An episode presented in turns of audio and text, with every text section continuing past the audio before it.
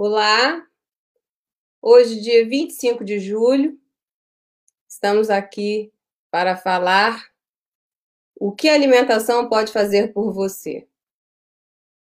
Esse é o tema da nossa live de hoje. Nós vamos aguardar um pouquinho, como todo sábado nós fazemos, né, para que os nossos seguidores venham correndo, né, para nos acompanhar. Para os que estão no Brasil, bom dia, ou boa tarde, né? Boa tarde, 14 horas. Bom dia para alguns países, boa noite para outros, enfim. Bom, nós cumprimentamos a todos com um abraço, a to, todos aqueles que nos assistem nesse momento. Eu sou Isa Colli, eu sou escritora, eu sou jornalista, e a nossa live de hoje traz um tema muito importante para toda a humanidade. Né? Nós vamos falar sobre alimentos e o que eles podem fazer por cada um de nós. Para essa roda de conversa, convidamos a portuguesa Maria Gama, licenciada em Ciências da Nutrição, mestranda em Gestão da Saúde, pós-graduada em Administração Hospitalar pela UNSP Universidade Nova de Lisboa, e criadora do projeto Ponte na Linha. Seja bem-vinda, Maria. Olá, boa tarde, Isa. E antes de mais, obrigada pelo convite para esta live. Nós que agradecemos, nós da Colibooks é que agradecemos. Convidamos também Cristiane Tavares Matias, da cidade de Guarulhos. Ela que é mestre em Ciências e Nutrição Humana Aplicada, é também pós-graduada em Saúde e Bem-Estar pela Universidade de São Paulo, com vasta experiência na área clínica, segurança alimentar e nutricional, especialmente na alimentação escolar. Vale ressaltar ainda que Cristiane também é experiente no trato do, dos alunos com necessidades alimentares especiais. Seja bem-vinda, Cristiane. Obrigada, boa tarde. É, aqui para a gente é boa tarde no Brasil, né? Boa noite para os países aí que estão assistindo. É um prazer estar aqui. Prazer é todo nosso. Convidamos também Ana Luna, coordenadora da alimentação escolar do município de Maceió. Ela é bacharel em nutrição pela Universidade Federal de Alagoas, especialista em nutrição pedi pediátrica, escolar e do adolescente pela Universidade Estácio de Sá, especialista em administração pública pela Faculdade de Tecnologia de Alagoas e delegada do Conselho Regional de Nutricionistas né, da região CES. Certo? Seja bem-vinda, Ana. Muito obrigada, Isa. É, bom dia, boa tarde ou boa noite a todos e a todas. Um prazer estar aqui com vocês. O prazer é todo nosso. Como debatedoras, tenho ao meu lado as jornalistas Eliane de Santos e Thaís Fatioli. Boa tarde, Eliane. Boa tarde, Thaís. Boa tarde a todos. Oi, Isa. É um prazer estar com vocês. Boa tarde, Obrigada. Nós que agradecemos sempre. Família Cole Books, unida. É isso aí. Bem, iniciamos hoje a nossa conversa com uma pergunta para todas as nossas convidadas. Afinal, o que é alimentação saudável e equilibrada? E o, o que a alimentação pode fazer por, no, por nós, né? E quais são os grandes vilões da alimentação atual? Primeiro vamos começar com a Maria, depois a Cristiane e em seguida Ana. Podemos fazer assim? Tá. Por mim? Ok. Então, antes de mais, pronto, olá a todos e a todas que estão também já aqui a participar e a deixar comentários e agradecer mais uma vez também por me terem convidado para, para a live, é um gosto e estando aqui em Portugal, uh, pronto, estar, estar a acompanhar esta live. E claro que eu vou, vou, vou, falar também um bocadinho da minha opinião aqui do que, se, do que se passa em Portugal e acho que é agir também se depois forem falando de como é que se passa no Brasil, não é? Porque de certeza que se calhar às vezes há algumas, há algumas diferenças, mas de certeza que também há aqui algumas, algumas semelhanças. Relativamente aqui ao que eu considero que, eu, que seja uma alimentação saudável, eu acho que uma alimentação saudável, pelo menos é muito esta a minha ideia, é muito mais fácil do que, do que muitas vezes nós pensamos, não é? Porque acho que o que é fundamental para termos uma alimentação saudável e equilibrada é, na verdade, termos um consumo de fruta, de hortícolas, de cereais integrais, uh, fazermos, por exemplo, várias refeições ao longo do dia de forma a controlarmos a nossa saciedade uh, ao longo do dia, deixarmos de lado os produtos ultraprocessados e processados, não é? como por exemplo bolachas, uh, os bolicaus, que são muito típicos cá, cá, em, cá, em, Portugal, aquelas comidas prontas e que muitas vezes vemos na, na casa, neste caso, do, dos portugueses, não é? Eu acho que uma alimentação saudável e equilibrada baseia-se nisso, nestes alimentos ditos uh, ou minimamente processados, serem incluídos no, no nosso dia a dia um, uh, ou seja, acho que se baseia muito, muito nisto. Relativamente aos vilões da alimentação saudável, como, como a Isa perguntou, acho que realmente tem muito a ver com esses alimentos ultraprocessados e que cada vez existem mais no, no supermercado, no mercado, e que cada vez mais, mais pessoas acabam por optar por eles, se calhar muito relacionado com, com, questões de trabalho, questões de, uh, da pressão, não é? da correria do dia a dia, mas acho que na verdade esse tipo de alimentos eu costumo sugerir ficarem sempre nas prateleiras do supermercado e não fazerem parte uh, do nosso dia a dia. Portanto, para mim, acho que a alimentação saudável baseia-se muito neste aspecto que eu, que eu tive a referir e muitas vezes é mais fácil do que na verdade parece.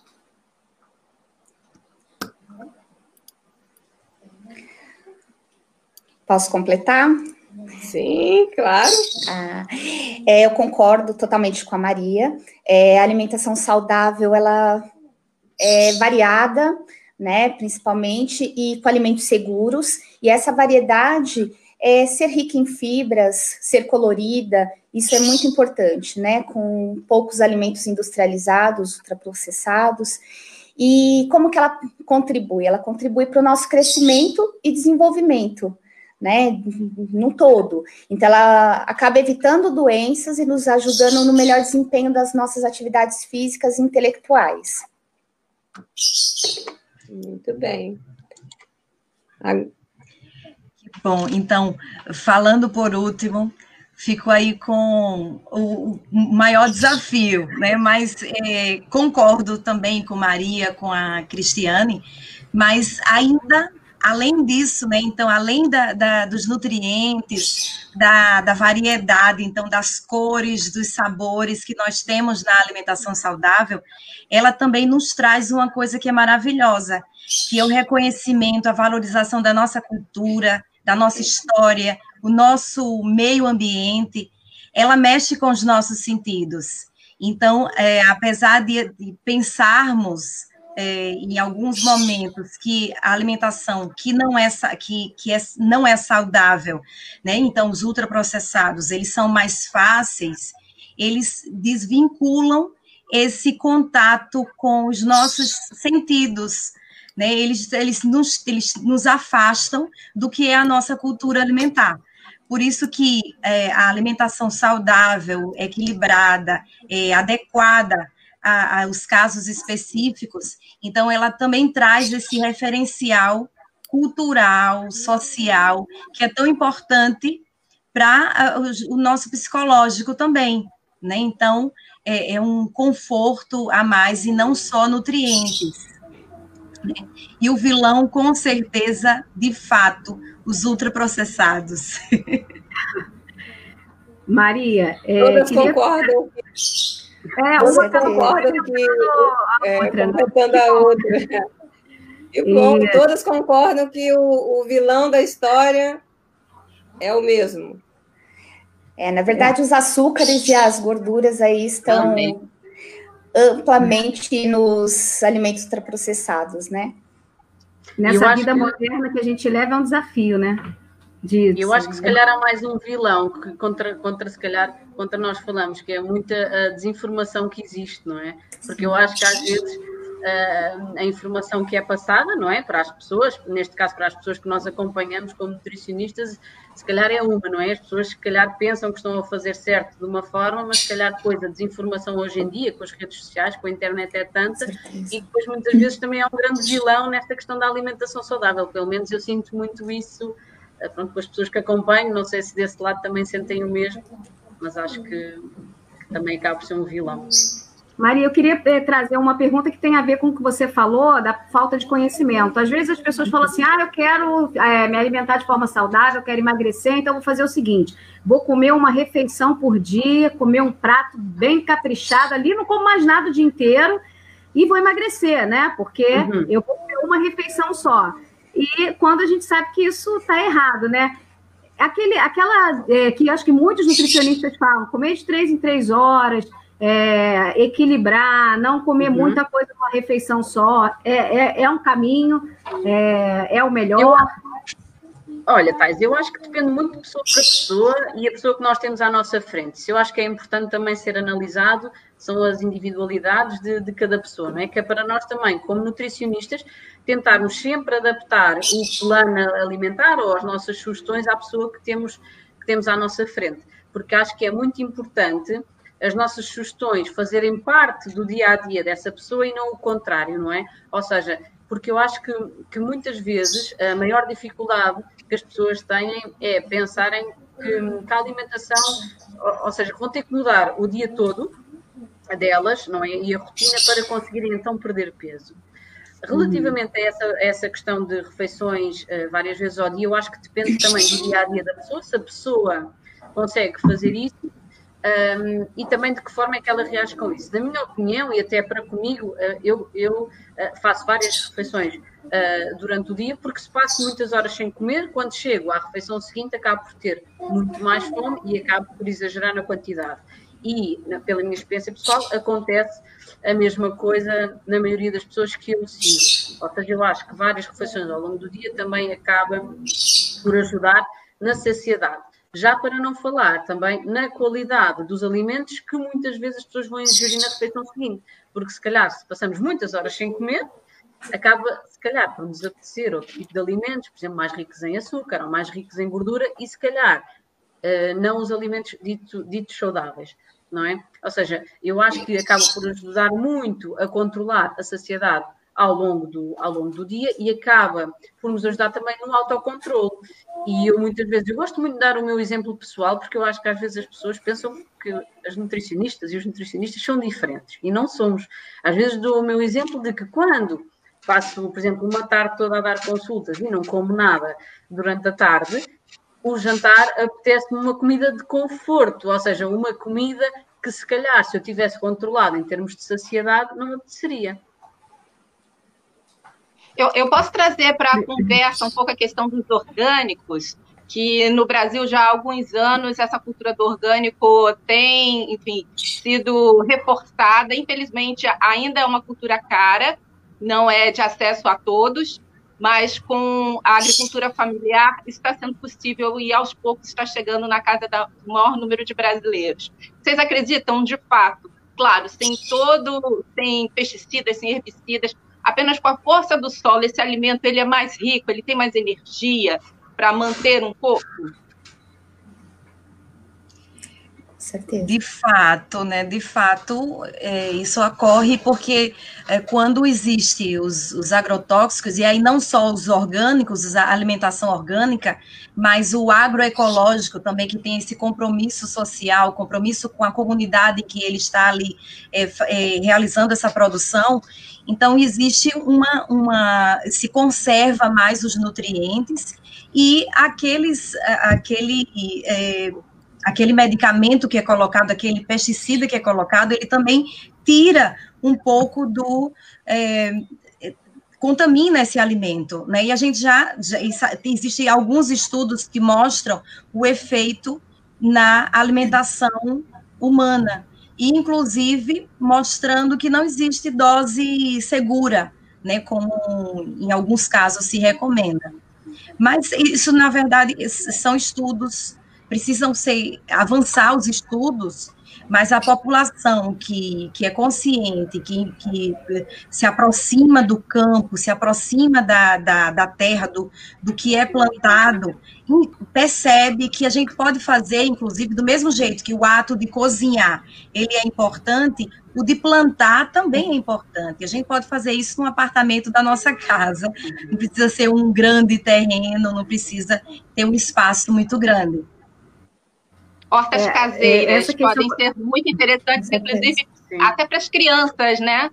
Para aproximarem as crianças para essa questão da importância que é o alimentar-se bem. Isso. A família inteira compromete na varanda, no quintal. Isso. Compromete, existe um comprometimento com essa vida, né, que é a, a, a planta que está em casa, então, a, a plantação que está em casa, e, e as crianças terminam se, é, se alimentando melhor. Então, essa é uma das estratégias que utilizamos para a adoção de não só criança, né? Então, por exemplo, uh, os cozinheiros para a utilização de ervas frescas.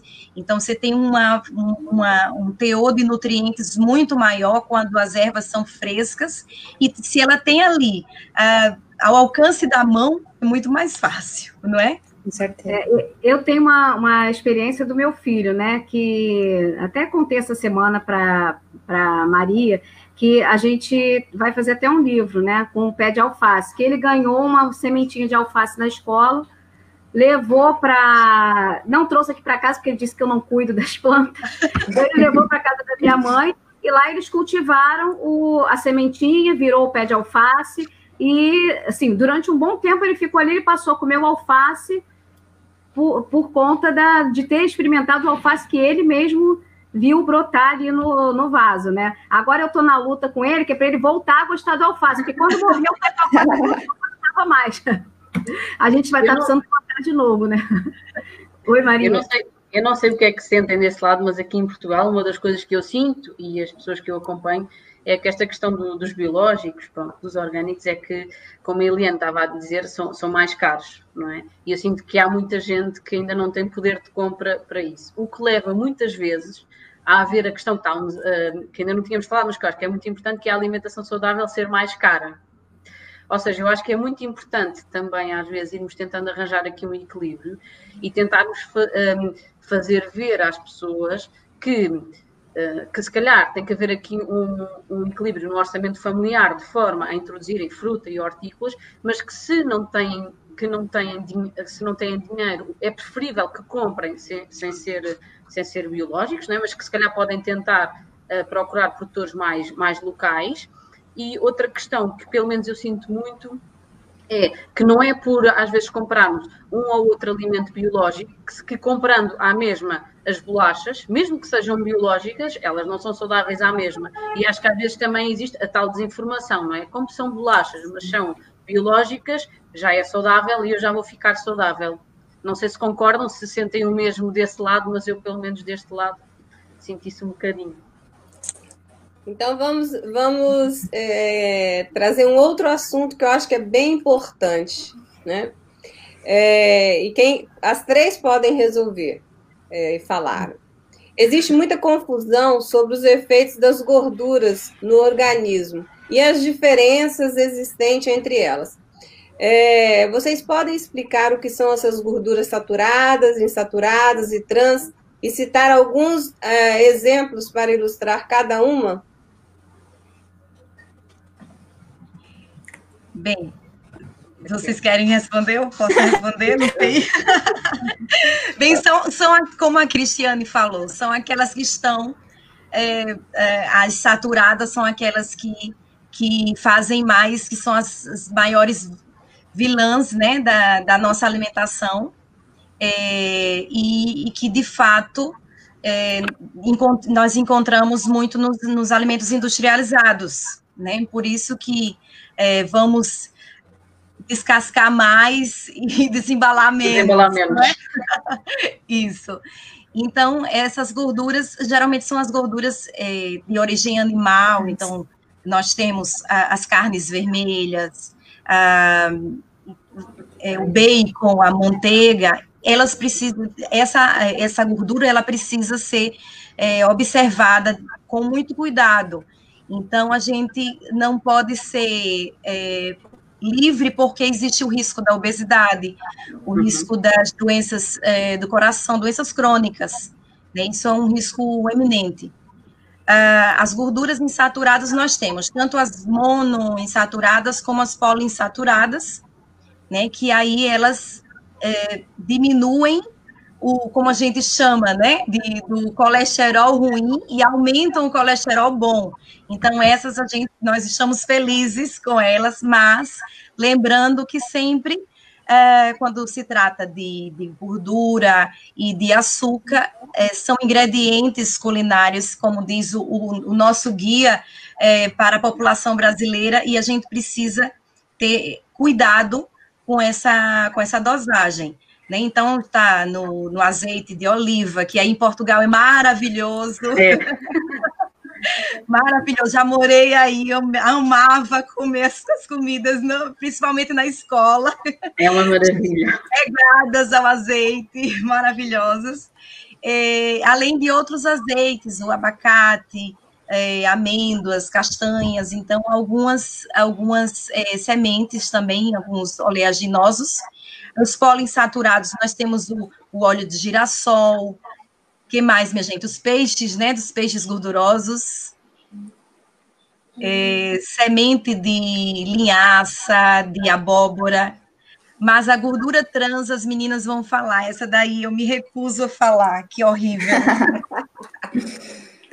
Bem, eu acho que o primeiro ponto é que nós não devemos demonizar as gorduras.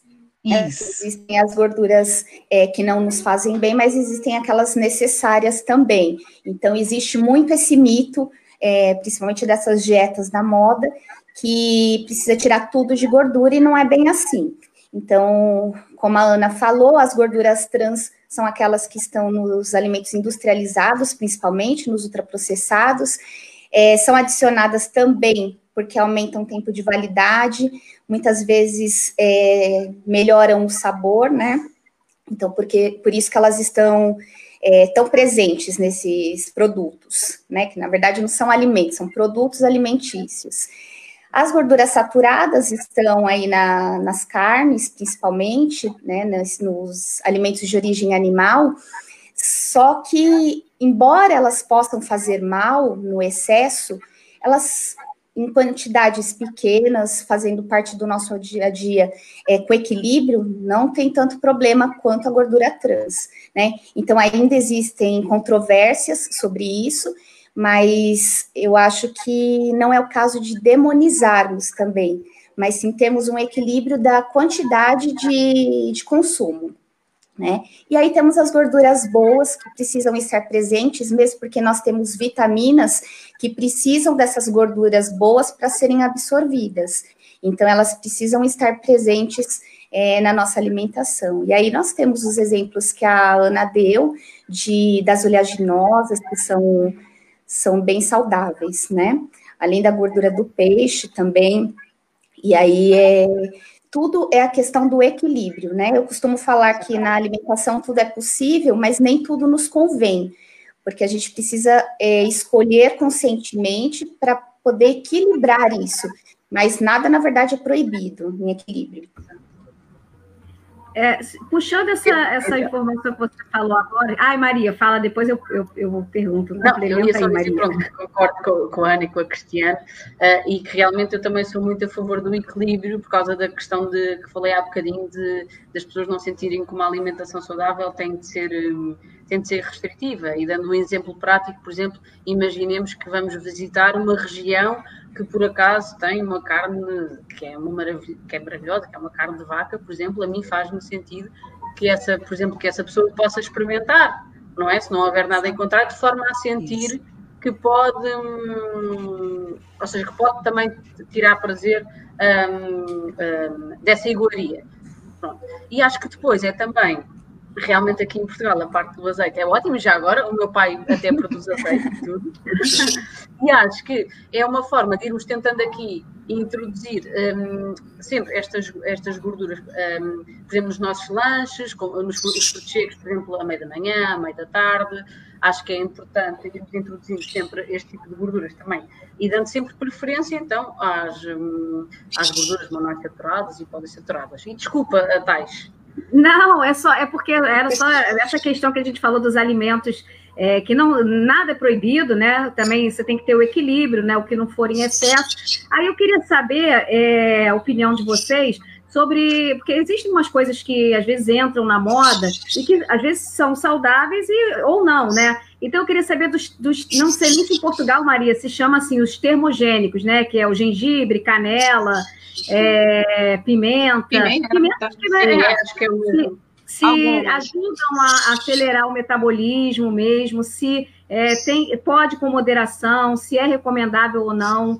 É, eu queria saber a opinião de vocês sobre isso. É assim, os termogénicos podem ajudar um bocadinho, não é? Aqui a acelerar, entre aspas, o metabolismo. O que eu, o que eu sinto é que muitas vezes as pessoas focam-se demais nesse tipo, não é? Agora é só água com canela ou água com gengibre e não se tocam noutras coisas que se calhar seriam muito mais importantes. Agora, claro que também podemos ir buscar esse poder ou esse pequenino poder, esse tipo de alimentos, mas não fazer deles também a resolução para, pronto, para os objetivos da, da pessoa em questão. Não sei se concordam. Como milagrosos, né? A pessoa ciente de gordura Isso. e que toma um chá de gengibre é, para compensar. Exato. De fato. E, e eu entendo também assim que como a alimentação saudável ela é variada e muitas vezes as pessoas eh, pronto pega esse esse alimento e, e ele quer quer utilizá-lo todos os dias e acha que ele vai resolver todos os problemas já sai dos princípios da alimentação saudável que é a, a variedade dessa alimentação né? então é importante sim existem sim alguns alimentos que que eles potencializam e, e, principalmente em alguns períodos da nossa vida, então que a alimentação ela não é estática, as fases da vida é, vão mudando e, e os, o nosso o nosso é, estado também, não, nosso estado de humor, nosso é, se nós temos alguma estamos passando por algum, alguma questão, o nosso organismo pede nutrientes, ou, ou, ou, por exemplo, como Maria mesmo falou, que quando ela passa muito tempo trabalhando, então, nesse retorno, ela, ela quer um, uma alimentação que conforte.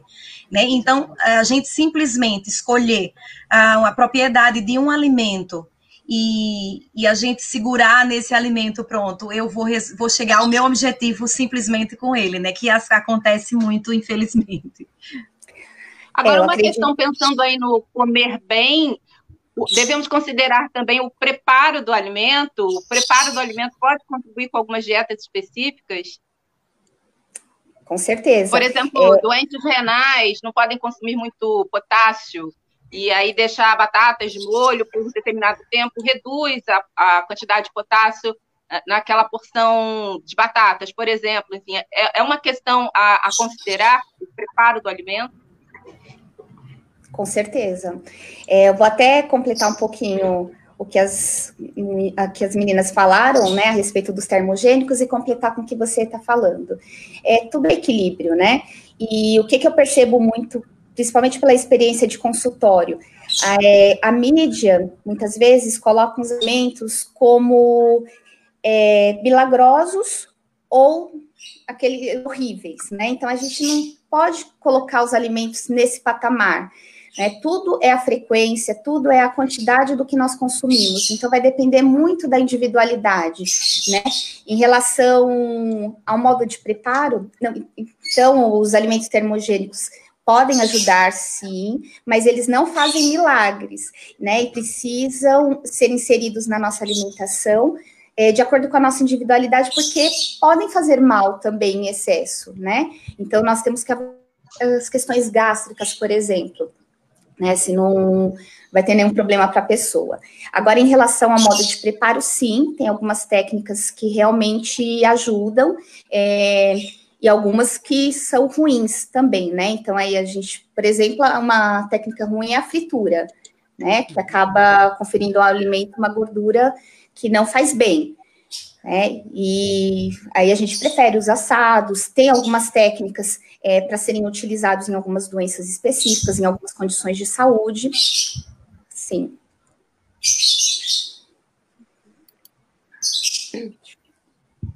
Tem um Vamos passarinho falar. cantando? Tem, eu estou ouvindo, eu ia falar agora. Esse passarinho é português ou é de Guarulhos? Não, é de do Guarulhos. Rio, é passarinho. É de Guarulhos, passarinho. É, gente. Ah, Maria, deixa eu te perguntar uma coisa. Você, você tem o, o, criou o projeto que tem o site, Instagram, o Point na linha, né?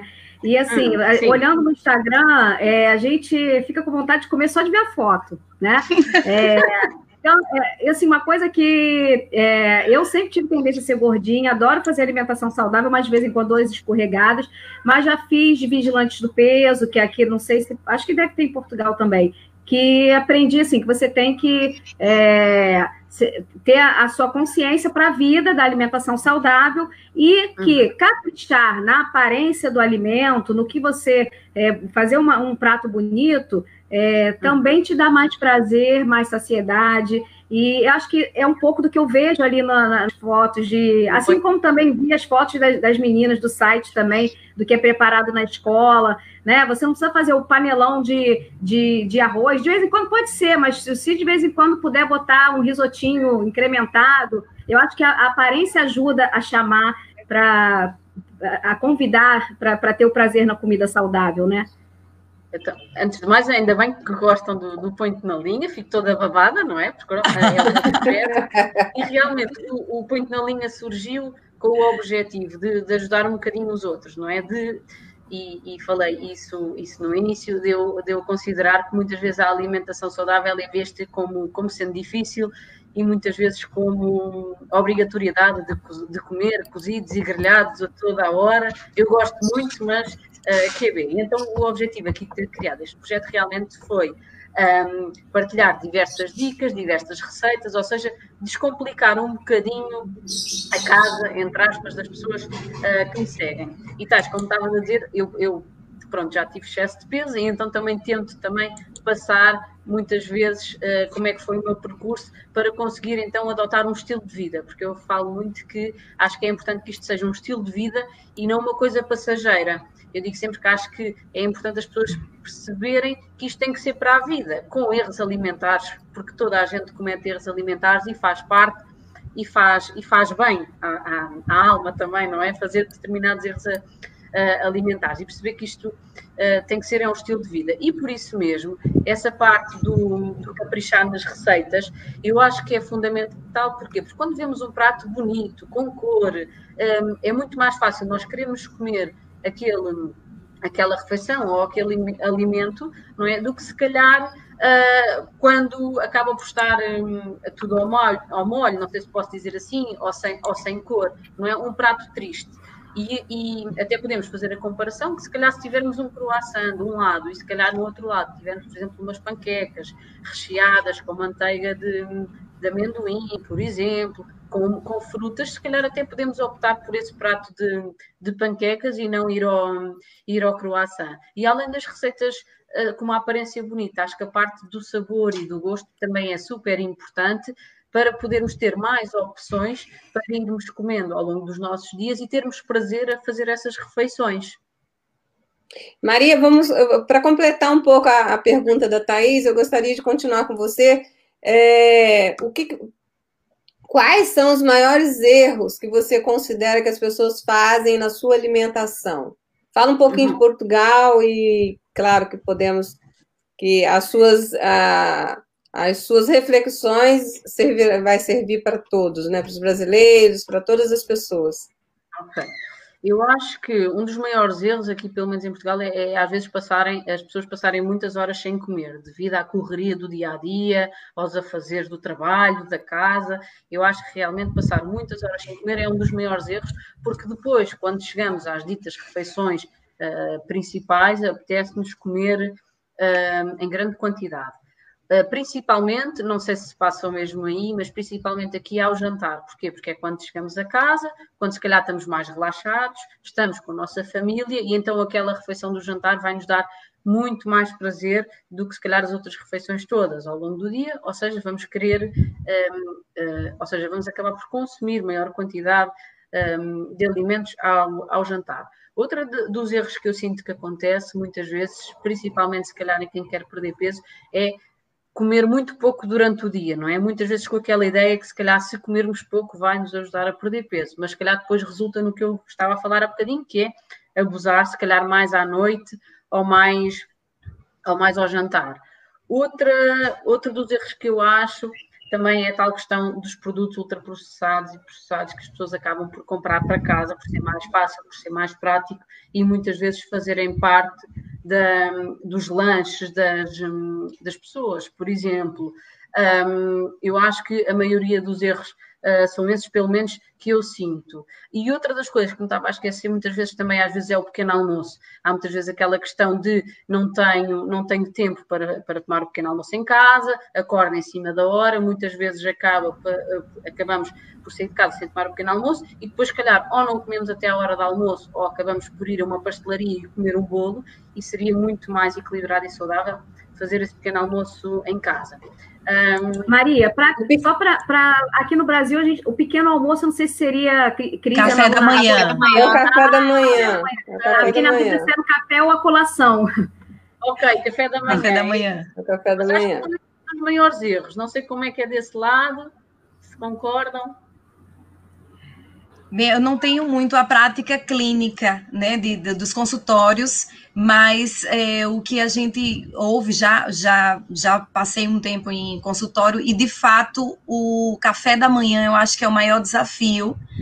Né, é, trabalho na escola, né, né nas, nas escolas na rede municipal daqui de Maceió, e, e mesmo, assim, não só os alunos, mas os funcionários, as pessoas os colegas de trabalho, a gente sempre tem essa é, uma certa dificuldade e, e, percebe que o café da manhã muitas vezes é uma refeição que, que ela é, se deixa para depois e termina a correria do, do, do acordar e do é, ir para o trabalho e termina não acontecendo esse café da manhã.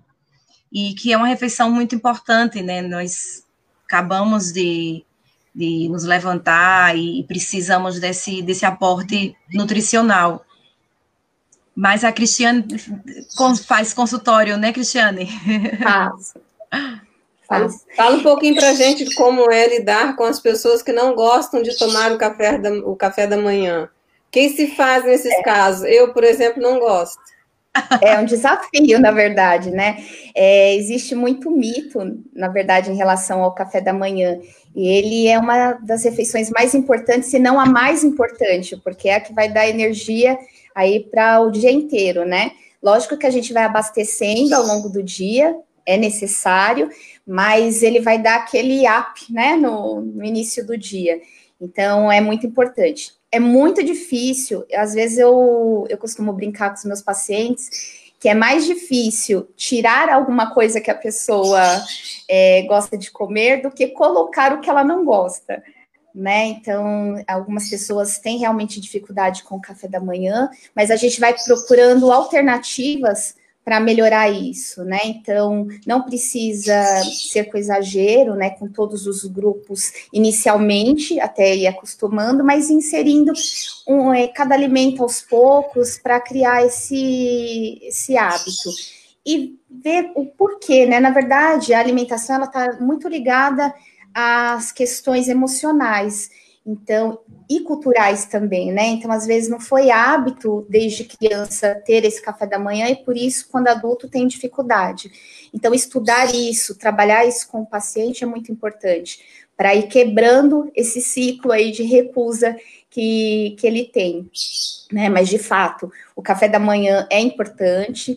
É, se inserido todos os grupos alimentares de forma equilibrada ele se torna muito proveitoso ao longo do dia, isso diminui né, a, as escapadas né, por, por, alimentos não saudáveis e os excessos também, principalmente na hora do almoço, né?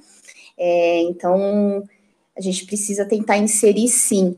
Muitas pessoas, não sei se é o seu caso, Isa, gostam só daquele cafezinho preto, né, de manhã, que falam que é para despertar, e aí não querem comer mais nada. Mas a gente vai fazendo isso aos pouquinhos. A mudança de hábito, ela precisa ser aos poucos, gradativa, né, em doses homeopáticas, como eu costumo brincar. Então a gente pode ir inserindo uma fruta, depois uma proteína, e vai aos pouquinhos trabalhando isso no paciente. É, muitas pessoas têm dificuldade do frio, do gelado de manhã, então a gente também tem que considerar isso, né? É, fazer a opção por alimentos mais quentes, dependendo da pessoa. Meu... E é sempre inteligente meu... também a gente prestar atenção nos alimentos da estação e prestar atenção também sim, numa outra sim. questão que é a hidratação na hora de Com escolher o que comer. Com certeza. Eu sou, eu sou adepta do, do café com leite, de uma xícarazinha de café com leite, e só depois de, depois de bastante tempo que eu já, já estou acordada, já estou trabalhando, é que eu começo o processo de, de alimentação mais, mais, mais é, é, consistente, né? Eu tenho eu essa dificuldade. É acho que é uma questão de ir mesmo tentando alterar e criando o hábito devagarinho, como a Cristiane estava a dizer, também tenho alguns, alguns clientes que não gostam de tomar o, o, pequeno almoço, o café da manhã, mas às vezes eu só sugestão. Então, mas antes de sair de casa, beba só um iogurte, por exemplo, não é? E depois eu pergunto qual é que é o feedback e as pessoas dizem, ah, sim, só um iogurte está a correr bem. E devagarinho hum, conseguem ir implementando devagarinho o pequeno almoço. Porque realmente o que eu sinto é que às vezes quando as pessoas não fazem o pequeno almoço, depois a fome, não é? Ao almoço acaba por ser maior um, e depois acabam por exagerar nessa refeição. Por isso é que eu acho que acaba por, por ser muito importante aqui começar o dia uh, de, forma, de forma adequada. Olha, eu vou, eu vou confessar um crime que eu cometo, né? É, que eu não sei o que, vocês acham assim, não é sempre não. O que, que acontece? Quando eu tô, eu dou uma engordada, aí eu quero emagrecer, eu tô numa dieta, eu sinto uma necessidade muito grande de comer doce, muito grande. Então, é, eu sei que o mel compensa, eu tento comer banana com mel, mas de vez em quando eu falo assim, eu quero um brownie, entendeu? E aí, é, o que, que eu faço para tentar não estragar a dieta? Que uma vez eu li, mas eu acho que pode ser uma informação errada que eu estou levando para minha vida. De vez em quando, para tirar o desespero, eu como no café da manhã uma fatia de mamão, um cafezinho. Eu tento equilibrar um, talvez um iogurte, uma coisa assim, e um pedaço de brownie e aí eu mato aquela minha vontade, porque eu ouvi dizer que durante de manhã você, o teu metabolismo é mais é, rápido, você não vai ter tanto problema com esse doce que você comeu ali no desespero, e depois sigo de dia na salada, no, na, na, na, no, na granola, no, é, é, um crime total ou de vez em quando dá para fazer isso? Só rapidinho, Thaís, eu tô pior que você, porque a minha vontade de comer doce vem ao longo do dia, não tem hora. Mas aí, é pouco alto de manhã. Não, mas vem, aí eu falo assim, calma, Thaís, está chegando. Amanhã de manhã você come, entendeu? Eu, porque eu li esse negócio, eu falei, eu deixo. Não, não vou estragar durante o dia. Vou, vamos de manhã, aguenta até amanhã de manhã. Mas eu não sei se é um crime. Ó, oh, Thais, mas se calhar aí a questão, eu não sei, estou só a, isto é, é só uma opinião, mas será que essa vontade de comer doces não é porque a alimentação se calhar é muito restritiva?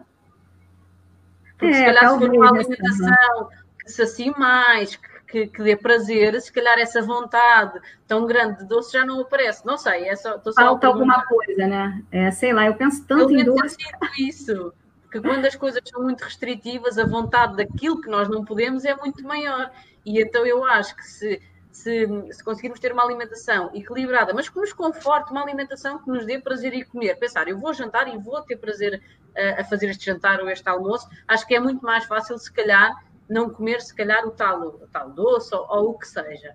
Comer, de repente, um bolinho de banana com, sei lá, né, um cookie de banana. Não, uma coisa sem uma farinha integral, né? Tentar uma alternativa para fugir do, do brownie, né? Não, é verdade, né? Eu acho que também há. há Procurar versões mais saudáveis. Eu acho que também há espaço para o brownie de vez em quando. Eu acho que isso faz parte e faz-nos felizes também, não é? Mas se calhar essa vontade, tais como estavas a dizer, que às vezes estás em dieta e depois sentes essa vontade, se calhar essa dieta acaba por ser tão restritiva que depois sentes essa necessidade. Não sei. Entendi. Gente, é, eu, eu percebi. Acho... É. Pode falar, vou trazer uma outra questão. Quem vai concluir aí? Que eu vou trazer é, só falar que é, é importante é, procurar versões saudáveis dessas coisas que nós gostamos também, né? Então, um brownie com açúcar melhor, é, com menos gordura. É uma boa Qual também. Qual seria o melhor, pegando a, a deixa que você deixou, Cristiane? Ah, de repente, o açúcar demerara ou o mascavo, eles são menos processados e têm mais nutrientes. Né? Então, eles são versões melhores em questões nutricionais, porém, questões calóricas, são similares. Então, tudo é da questão do objetivo, né? Porque às vezes a gente tem a falsa impressão que porque está consumindo algo que é mais saudável, pode consumir à vontade. Não é assim, né? Agora, gente... eu percebi na quarentena, entre colegas meus que não são adeptos de cozinha, é, que em casa, mais tempo, em isolamento, estão já se arriscando a cozinhar alguma coisa e outra, e principalmente a modinha do pão, com fermentação natural. É, vocês têm algo a comentar em relação a esse pão artesanal com fermentação natural? Ele é um, seria um pão mais leve, que seria de melhor digestão, ou melhor do que consumir o, o pão industrializado? Algum comentário em relação ao pão com fermentação natural? Foi para Thaís. Foi para Thaís? Bom, vou falar rápido. Eu estou dizendo, isso aí foi para Thaís, porque o comentário ali, que o Brau, crime total, para Thaís. Fizeram uma rima. Pois é. Eu acho que a quarentena tem trazido de bom essa questão do cozinhar. As pessoas estão resgatando um pouco isso, talvez por necessidade, talvez por gosto, né, realmente, e estão procurando alternativas. É, tudo que é preparado de forma artesanal, natural, é melhor, né? Isso sem dúvida. Então, o pão com a fermentação natural, ao meu ver, é melhor, a digestão é melhor. Isso tá, até gente... porque ele processa mais o glúten, então Exatamente. então facilita a, a digestão. O ato de cozinhar, eu acho que é uma parte maravilhosa desse momento Sim. que estamos vivendo, que as pessoas estão mais em casa, existe uma interação entre também com as crianças da casa, as pessoas estão voltando a sentar à mesa para é, preparar um, uma, uma boa refeição e comerem juntos, né? Agora, Ana, pois por é. outro lado, também teve uma questão aí na quarentena dos excessos, né? Você em casa, é, sem fazer atividade física, com a, a, a, geladeira ali te chamando, né? Fica mais difícil. Quem, assim, se permitiu muito e permitiu aqui em casa, por exemplo, a gente comentava antes de começar, né? É, o meu filho de seis anos, ele engordou e na quarentena. E a gente, ah, coitado, ele já está na quarentena, eu vou privar também da alimentação. A gente se permitiu muita coisa como justificativa desse momento inédito, né? E agora, dá para dá recuperar o, o, o, estrago? Eu acho que. É. Quem é que, alguém quer responder? Respondemos todas. Antes, uh, do, do pão, só, só queria referi que eu, um, apesar de, do pão, claro, feito em casa, acaba por ser uma melhor opção, mas acho também é importante termos então em atenção as quantidades, não é? Porque senão acaba, em termos calóricos, etc., vai dar ao mesmo, não é? Portanto, é importante também termos. Artesanal essa... ou não, vai fazer você crescer. Com certeza. Eu fui uma das pessoas que fez pão em casa e que nunca tinha feito, portanto, também, Olha, também estou nesse Relativamente ao que a Thay estava a perguntar, eu acho que, claro que é possível, e eu por acaso tenho falado um bocadinho sobre isso, que é aproveitar se calhar este tempo que estamos mais em casa, para tentarmos implementar hábitos que se calhar antes nunca tínhamos. Ou seja, já que agora é assim e não temos outra alternativa, é tentarmos aproveitar este momento como uma oportunidade. Ou seja, já há tanta coisa aqui que se calhar nos deixa um bocadinho mais, mais deprimidos ou tristes, esta questão toda, que se calhar podemos aqui ver isto como uma oportunidade e se calhar aproveitar para experimentar receitas novas, para comermos sempre em família, para se calhar criar o hábito, por exemplo, de fazer sempre sopa antes das refeições principais, de aproveitar as crianças e fazermos os legumes na cozinha e eles quererem experimentar, porque como foram eles a fazer, tal como o filho da Tais plantou a alface, vão querer também experimentar os legumes e se calhar no dia a dia as crianças dizem que não querem legumes. Ou seja, eu acho que há aqui uma grande oportunidade também para tentarmos então ter uma alimentação mais saudável e darmos aqui a volta à coisa de forma positiva. É, de, de fato, a, a, inovação ela acontece ou por necessidade ou por oportunidade. E, e essa pandemia tem deixado a gente, tem, tem sido com, com esses dois pontos, necessidade e oportunidade. E é, que, esse, que essa alimentação ela venha junto também com, com outras estratégias, se forem com crianças, estratégias lúdicas, mas utilizar do, do, do, do, do cheiro, do sabor, porque a gente começa a cozinhar e, e, se forem com as ervas frescas, se forem com as, um alimento que de fato ele já começa aí a exalar em todo, toda a casa, então isso já chama atenção de quem está ali pronto para é, querer participar dessa alimentação depois. Então, é interessante que a gente utilize essas estratégias e, e sempre, como a gente falou de, no, no, início, né? O equilíbrio. A, a gordura, ela, ela faz bem em equilíbrio. É, o açúcar, então, qual é o melhor açúcar? De que maneira nós vamos fazer essa alimentação e aí, sempre, sempre, quando a gente pensa em alimentação saudável, priorizar os in natura e os minimamente processados. Que aí é, são nesses alimentos, né, que os alimentos in natura, então, frutas, legumes, verduras, é, e os minimamente processados, então, são aqueles poucos que, que a gente precisa de um de um processamento, de, um, de uma limpeza, do, por exemplo, os feijões. É, então, é, é um, um alimento mais rico e que a gente pode sim fazer coisas muito saudáveis, inclusive, assim, com é, doces. Podemos fazer doces, por exemplo, com a, a banana verde, né? A biomassa da banana verde, podemos fazer tanto ela com doce como com salgado, né? Então, utilizando mel, utilizando algumas estratégias para que a gente possa saciar esse esse desejo e, e, coisas diferentes. Então, substitutos do pão. Nós estamos aqui na, nesse período fazendo eu com, com os meus filhos bastantes, é, bastante é, substitutos para o pão. então, é, utilizando o milho, utilizando a própria banana mesmo, que fica muito bom. A nossa, que nós chamamos aqui macaxeira, mas em algumas partes do Brasil vai chamar aipim, não é? Tem várias, tem uma variação, né? nós Sim. chamamos a macaxeira. Então, é, essa, essa variação, essa, essa variedade no nosso prato, que, é, que são as estratégias individuais, né? Porque nós temos estratégias individuais e estratégias coletivas. Né? Então, essas estratégias individuais, nós vamos encontrando, mas a gente é, é, é, é importante que a gente crie esse vínculo de buscar. Onde? Nas feiras, nos mercados, não sei se vocês já ouviram falar que os, os, os cozinheiros eles vão até a, a, as feiras e eles definem muitas vezes os cardápios lá na feira, no mercado, né? Nós estamos aqui cheios de, de merendeiras da nossa rede. Eu queria dar um, um olá para todas elas é. que têm feito um trabalho maravilhoso nas cozinhas das nossas escolas. É o que eu iria falar.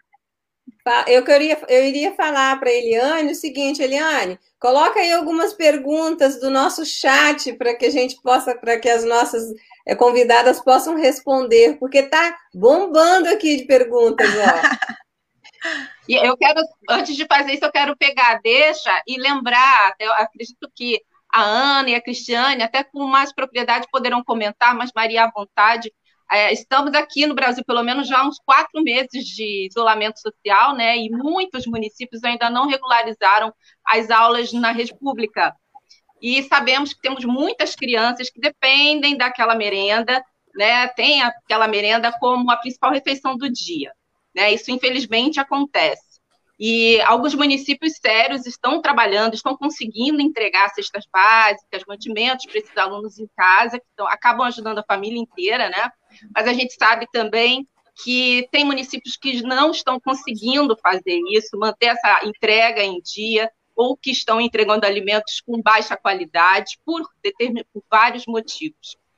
Como os pais, mesmo com poucos recursos, que dicas vocês podem deixar para que eles consigam minimamente alimentar as crianças nesse período. Um reaproveitamento de alimento, um, um cascas, sementes, farinhas que eles tenham em casa. Vocês têm dicas para deixar para as pessoas com menos recursos, que não podem fazer a feira livre toda semana? Quer começar, Ana? Comece. Bem, então, é, nós temos várias dicas, né, que sempre utilizamos, porque sabemos que a nossa alimentação ela é muito rica, né? Então, a, a, e muito mais quando ele é quando ela é produzido sem sem o agrotóxico, né? Mas mesmo é, pensando em, em várias é, possibilidades que nós temos, então a utilização de é, integral dos alimentos por exemplo, muitas vezes a gente compra a cenoura e a gente não leva a rama da, da cenoura, que tem uma quantidade de cálcio muito boa, tem muitos nutrientes, e que pode já servir ali como uma salada, pode é, ser acrescida à sopa. Então, tem várias possibilidades. É, a, a abóbora, a abóbora também, a gente tem muitas pessoas têm o costume de tirar a casca da abóbora. Não, de jeito nenhum, por favor, está indo alimento para o lixo. Então, a gente pode sim utilizar a casca da abóbora, como a gente tem a, a própria banana, como eu falei, é, da biomassa da banana verde, nós podemos utilizar a, a banana, a casca da banana e, e o, o, que está dentro da banana, inclusive é, com receitas maravilhosas, receitas muito, muito boas, nutritivas e que a gente pode fazer uso, né? Nós tivemos uma experiência incrível, muito, muito gratificante, que foi é, com nós trouxemos uma agricultora e, e cozinheira é, do, do Paraná e ela nos ensinou a fazer também a carne de jaca. Né, a carne de, de jaca verde também. E aí utiliza quase que tudo da, da jaca. Né? É, a, a, Maria pode ser que não saiba o que é jaca, né? Uma fruta nossa, maravilhosa, mas que geralmente a gente come, come ela é, madura. E, e eu me lembro muito bem ao, ao, visitar alguns agricultores que eles disseram que eles arrancam uma, um, uma jaca é, e, e se perdem cinco. Né? Então, é um alimento que está lá. Então, nós temos uma parte do, do nosso município aqui que tem muitas fruteiras, é, árvores frutíferas. E muitas vezes essas frutas não são aproveitadas. Né? As, as, as comunidades deixam apodrecer porque não sabe o que fazer, então está lá no chão. Então, essas dicas, elas, elas sempre são multiplicadas lá e, e, o, a escola é um importante veículo para faz, fazer essa multiplicação. Né? E a gente precisa fazer isso em todos os ambientes, é, é desde é, uma, uma instituição privada, então chamar atenção. Podemos utilizar isso? Podemos sim, não é feio, não é, não faz mal, e, e é alimento riquíssimo, então muito mais rico, né? E, e que a gente pode utilizar.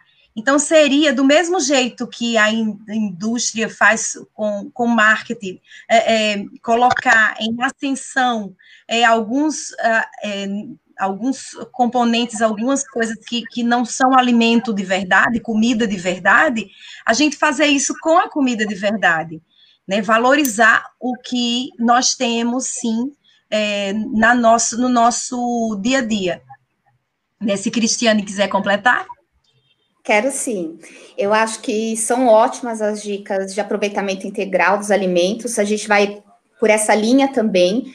É, eu acho que a alimentação fica muito rica, nutritiva, mas como dica aos pais, eu também quero falar um pouquinho do excesso. Né? Então, para terem cuidado em relação ao excesso de óleo que utilizam na, nas preparações, ao excesso do sal, ao excesso do açúcar, porque no ambiente escolar a gente tem um trabalho para que isso seja equilibrado, para que diminua, né, cada vez mais. E trabalhar essa questão de acostumar o paladar dos alunos não é tão fácil. A gente pode perder muito é, na pandemia em relação a isso, porque eles, é, obviamente, já estão com outro, assim, estão vendo outras coisas, estão consumindo outras coisas também. Então, a gente pode perder, mas é, pode ganhar também se os pais tiverem essa consciência de não exagerarem nesses alimentos, né? Nas preparações.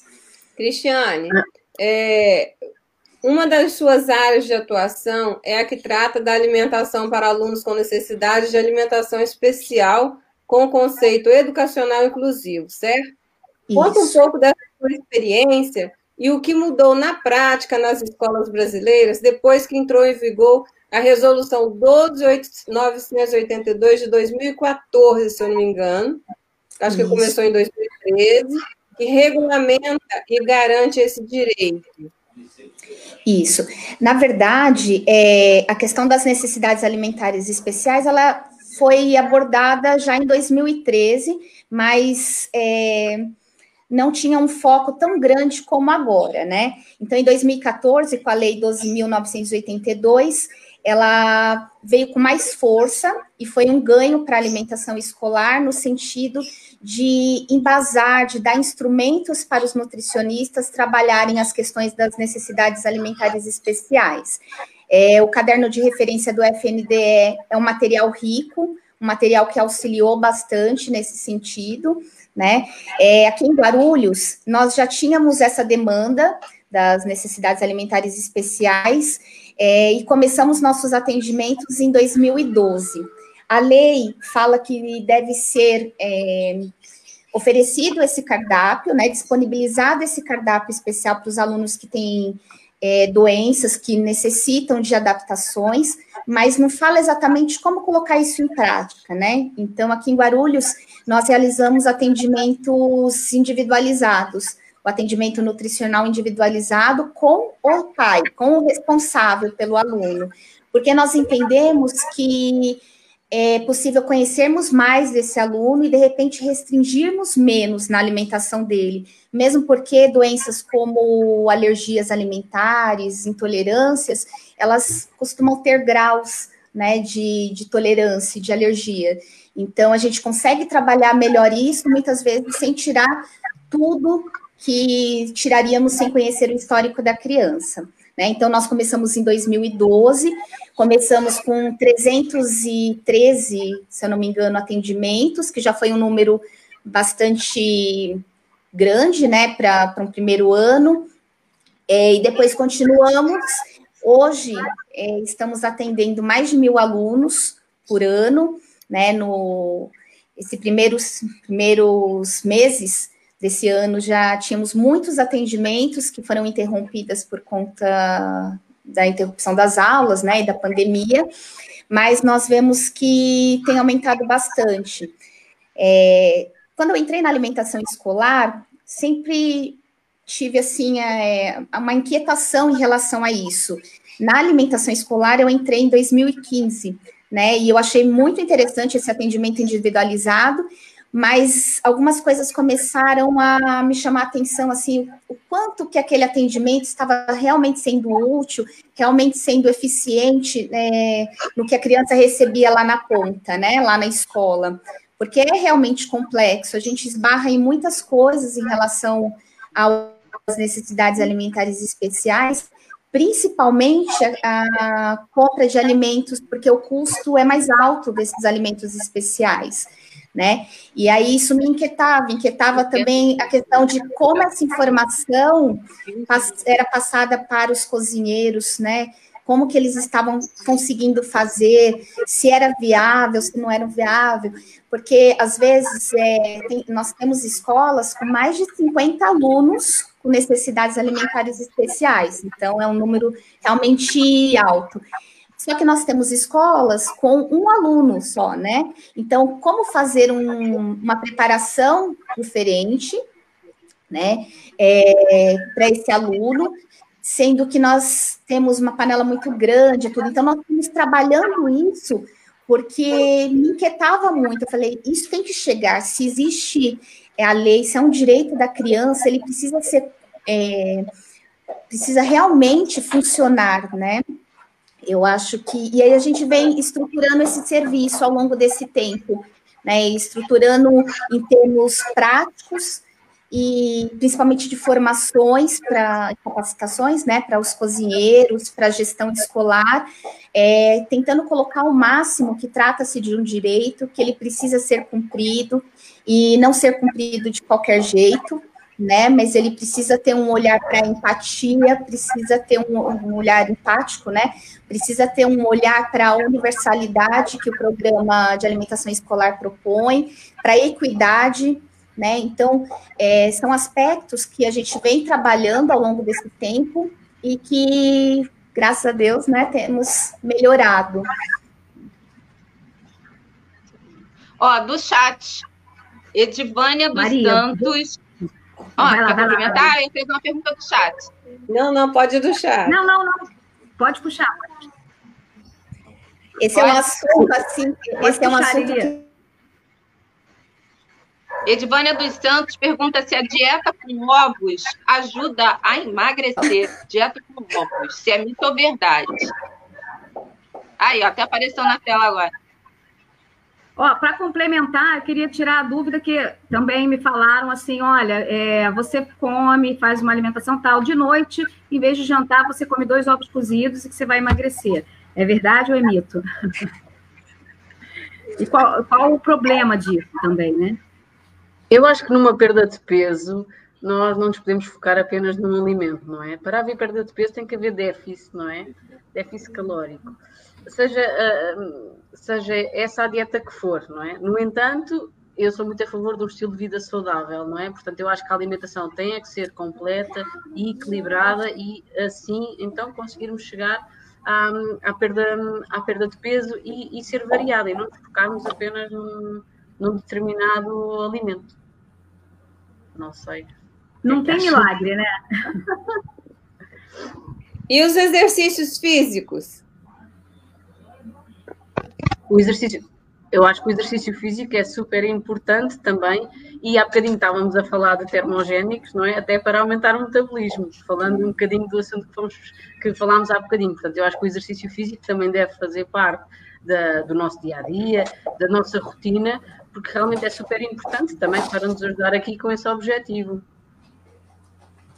É, na hora do exercício, então levar o squeeze com água e canela ou água em gengibre, de repente aí, aí vale, né?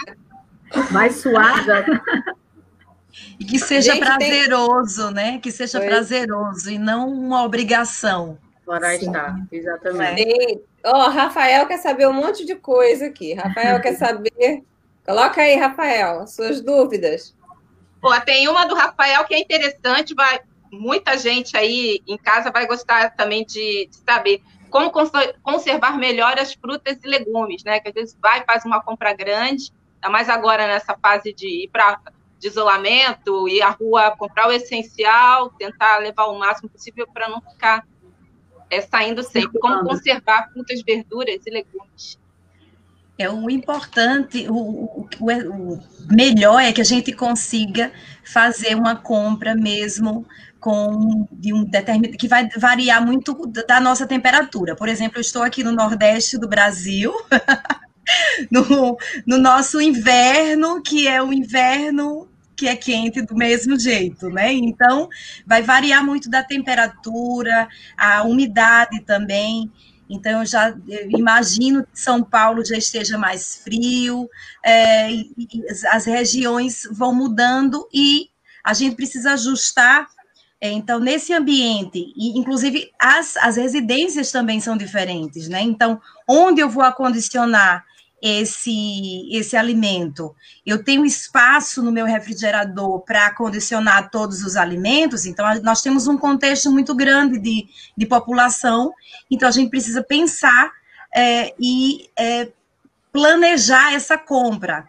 Né? Compramos, ah, mas eu não vou conseguir, vou precisar comprar para a semana inteira, e eu gostaria de conservar esses, é, esses legumes mais frescos de uma maneira melhor. Então, existem algumas técnicas, sim, de fato, é, com relação a, a, menores perdas, né, de, de se, se não for, se não tiver jeito, né, porque o ideal sempre é que seja o alimento fresco, né? Esse é o ideal. Mas se não, então é, congelamento de alguns, de alguns, é, de algumas coisas, outras não vão poder, não vão suportar esse congelamento, a refrigeração. É, então temos algumas técnicas que a gente pode utilizar que vai variar muito conforme cada alimento, né? Inclusive, a gente falou da, da, da macaxeira ou do, do aipim, né, que tem algumas dessas técnicas que elas melhoram a, a digestibilidade, a digestão né, desse alimento, que no caso, se a gente é, comprou essa macaxeira, é, o, que é um tubérculo, né, para quem não conhece, é um, é, vamos dizer assim, que seja parecida com a batata doce, viu, Maria? Mas é, é um, é um tubérculo também, e é, a, se a gente utilizar, se a gente descascar e congelar, então ela vai ter uma melhor digestibilidade. Então, alguns processos desse vão ser melhores para é, a nossa digestão, né? Outros não. Então, tem certas coisas, se a gente congelar, vai perder todos os nutrientes, né? Então, depende muito de cada, de cada alimento. Uma das, tem, uma das... No caso, aipim, congelar ele cru, Ana? Isso, descasca, congela e aí fica ótimo. Coloca ele quando você for cozinhar, você já coloca ele direto no, na, na panela, não espera descongelar para depois, não. Então já coloca ele direto Senão na panela. Amolece. Senão amolece, isso. Amolece. E aí melhora a digestibilidade, eu acho que organiza até os nossos espaços de uma maneira é, é mais prático, né? A alimentação saudável, ela não precisa ser é, mais trabalhosa, né? A gente pode ter algumas estratégias, sim, é, que, que a gente facilite, né? Eu vi o comentário aqui da, da Raquel, que é nossa gastróloga, que ela falou a respeito da, da biomassa então, a biomassa da banana verde, que a gente pode utilizar é, como ela, deixar ela já preparada, uma parte preparada na geladeira e utilizar como um, um, formato de maionese naquele dia. No outro dia deu vontade de fazer é, alguma coisa com ameixa, então a gente utiliza é, essa biomassa que já está pronta na geladeira para fazer a, a, esse, essa preparação, esse doce de ameixa, então já é um, uma uma preparação muito melhor e que, inclusive, a ameixa pode ser um, um, substituto do, do açúcar, né? A gente falou do substituto do açúcar, você deixar ela ali e, e aquela água da ameixa utilizar como substituto do, substituto do açúcar. Fica, inclusive, gente, um toque especial. Gente, a Maria Josefa da Silva, ela faz, uma, ela faz um questionamento aqui que eu acho pertinente a gente, a, a nossos convidados responder. No caso, essa live é para gente adulto aprender a se, alimentar, a se alimentar melhor? Não, né?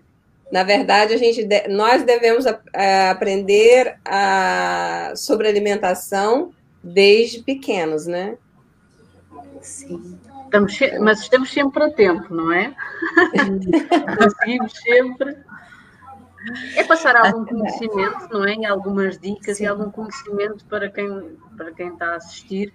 Se calhar mudar algumas coisas, mudar alguns hábitos, uh, diria eu. Mais Ficando um bocadinho na, na parte dos. Um, até do, de, da conservação, uma das, das sugestões que eu dou é, às vezes, fazerem a lista de compras de acordo com o que vão necessitar em, uh, para casa. E a minha sugestão é comprarem alimentos perecíveis e não perecíveis, não é? no início da semana, por exemplo, uh, acabam por consumir os alimentos que são, que são mais perecíveis, não é? Que depois, se calhar, até ao final da semana. Uh, não estariam bons.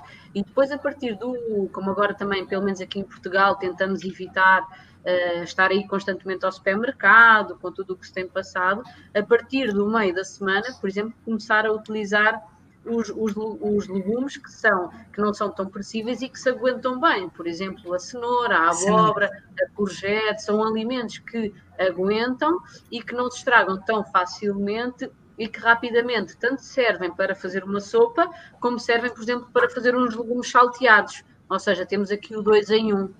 Acho que os, os não perecíveis, como se estragam mais rapidamente, comprar à mesma, mas se calhar um, ficar mais para o início da semana. Também é uma das sugestões que eu costumo dar. É, eu acho que tudo é uma questão de planejamento, né? É, se a gente faz um planejamento, é, tem um risco muito menor de perder alimentos. É, eu queria falar também do branqueamento, que é um, uma técnica que nós fazemos que ajuda bastante, que é o nada mais é do que o rápido cozimento de algumas verduras, né? E o, ou legumes e o congelamento depois. Então, é, ajuda bastante a, no, no, processo de congelamento a manter o sabor, manter a, os nutrientes e pode ser utilizado por um período maior esse, esses alimentos, né? Então, se a pessoa se planeja para uma semana, é importante fazer isso, principalmente que a Maria colocou, de utilizar primeiro os mais perecíveis, depois os menos perecíveis, né? Se é por mais tempo, de repente, a técnica do congelamento e do branqueamento, né? É, e falando da técnica do branqueamento, é importantíssimo que depois desse susto que a gente dá na, na hortaliça, é, saia toda a fumaça para não formar aqueles cristais de gelo, porque isso diminui depois a qualidade do alimento depois de descongelado também. Né? Então, mas dá para trabalhar em cima disso também, mas é uma questão de, de planejamento. De repente, reservar um dia para fazer isso para a semana é, facilita muito no decorrer da semana também, né? Gasta um pouquinho mais de tempo, mas depois vai ter um, um sucesso aí durante a semana ou a quinzena. Uhum. E nesse planejamento, verduras ah, podem passar por esse processo? Do branqueamento, okay. quais verduras e legumes podem passar por esse processo? O brócolis, o espinafre, a couve, é, alguns é, legumes que são mais resistentes nem precisam, na verdade, desse do branqueamento, já pode ser cortado, né, picado e já congelado não precisa. É muito mais para as hortaliças é, de verduras, né? As de folhas. Mas funciona bem com brócolis, espinafre, é, couve, couve-flor. Boas dicas. Ana, te cortei. Trazer... Ah, desculpa, não vai depois. E é só para comprar, completar, que esse planejamento, então, ele vai desde a compra, né? Da, da não só do, do preparar a lista de compra, mas da seleção. Então, que produto, que alimento nós iremos selecionar? É, eu, eu quero comprar por exemplo, abóbora, mas é, vamos conhecer um pouco mais desse, desse da abóbora. Ela está boa? Ela não está? Então, vou comprar um abacaxi. Ele está bom? Ele não está?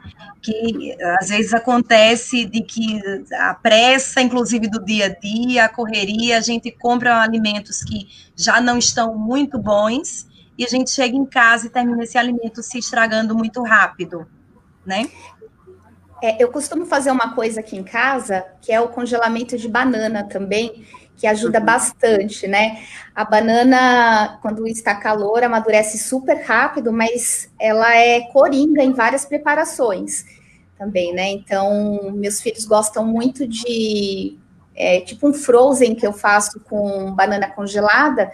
É, eu pico, né, a banana nanica, congelo e depois vou bater isso com outras frutas sem açúcar, sem nada, mas pode colocar uva passa, pode colocar ameixa para adoçar e fica bastante saboroso, fica numa consistência um pouco mais é, do que um creme, do que um iogurte, mas menos do que um sorvete. Fica um, um meio termo aí, mas fica muito saboroso, com morango, manga, e é uma forma também de não ter um, um, um, alimento que nós temos muito no Brasil, que é a banana, né? E é barato, que é o mais importante. Thaís, muitas opções de, de, doces. É, pois é, eu vou até trazer mais uma pergunta aqui do, do o Rafael, tá bombando aqui. É, ele pergunta se. Vou trazer logo duas, e aí vocês veem quem quer responder. O melado de cana é um bom substituto do açúcar? E a outra pergunta que ele fez também, que eu acho que é, essa já é mais polêmica, né? A questão do jejum, que tem, tem uma, de vez em quando vem a modinha também, né? Tem agora o tal do jejum intermitente, né? Você faz um tempo de jejum, depois é, de, é, segue comendo normal. É, aí eu queria saber se isso é, é arriscado, é, né? na linha do que, a gente, do que a gente aprende, que tudo é o equilíbrio, eu imagino a resposta, mas eu trago para vocês a, a, a, dúvida e a pergunta do, do Melado. Pegando aqui já, se calhar na, na última do jejum, eu, na minha opinião, é uma estratégia, como outras estratégias. Se há pessoas que, que se dão bem com a questão do jejum intermitente, por que não? Por isso, não é? Porque, na verdade, o que acontece é que vai haver um déficit calórico, tal como outra, tal como um, outro tipo de. Ou seja, tal como a questão de, de, comermos várias vezes ao dia, dia, criando também um déficit calórico. Ou seja, existe a mesma aqui um, um, um déficit calórico, tanto numa estratégia uh, como noutra. Agora, no entanto, eu acho que o jejum pode levar a que aquilo que falei novamente, que é a questão de passar muitas horas sem comer e depois, se calhar, nos apetecer outro tipo de alimentos e a quantidade que vamos ingerir na, nas outras refeições. Ou seja, na minha opinião, é uma estratégia e depende muito da pessoa que realmente uh, temos à frente e, que se, e, e, depende muito também do autocontrole da pessoa também na, nas refeições seguintes. Porque para mim, realmente, aqui a parte do equilíbrio é o, é o mais importante. Eu concordo também. Ai, desculpa, Ana. Não, não falar? pode falar. Fale. Eu concordo, é uma estratégia, pode funcionar para algumas pessoas, mas aí a questão da individualidade é muito importante. Precisa ser bem conduzido, bem é, planejado para que a pessoa não tenha riscos à saúde também. Então, fazer o jejum não é só ficar sem comer né? Existe um planejamento por trás disso, quando tem orientação do nutricionista, é, de quantas horas, o que vem depois, que isso é muito importante, né? Fui contemplada, que era justamente isso que eu ia dizer, que é, aí, o, o grande, a grande importância dessas estratégias que muitas vezes é, se tornam moda, ah, agora eu vou começar a fazer, é que seja não seja é, feita isoladamente, uma pessoa sem, sem o apoio de um profissional.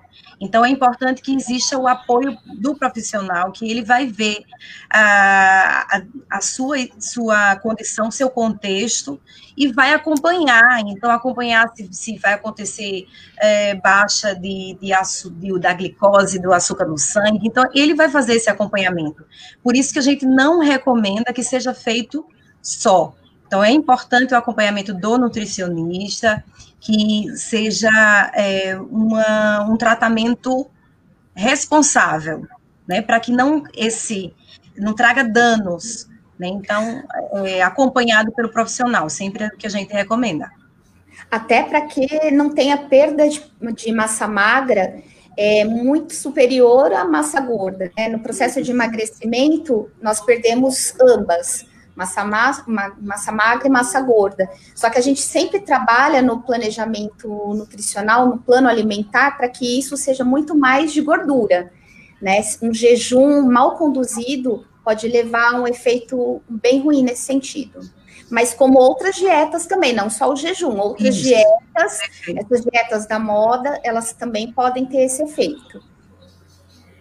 Eu queria trazer para vocês é. uma, uma pergunta. Não, vai, Lili, depois eu pode, pode ir. Não, vai, Thaís, eu dou sequência. É, não, o que eu queria perguntar, vocês são é, profissionais com conhecimento é, multidisciplinar, né? Como a gente vê no currículo, trabalho é, com pacientes, com escola.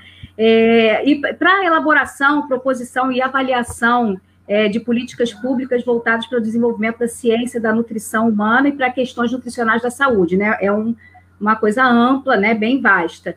É, então, eu queria que vocês explicassem, na, quem preferir começar, os aspectos biológicos da nutrição humana, economia da alimentação e da nutrição, segurança alimentar e nutricional, esses termos técnicos, assim, se é possível para quem está em casa entender é, o, o que é isso, a, a função, a importância. Bom, posso começar? Pode, claro. É, o mestrado que eu fiz foi exatamente abordando essas três áreas, né? Uhum. É, foi multiprofissional, multidisciplinar.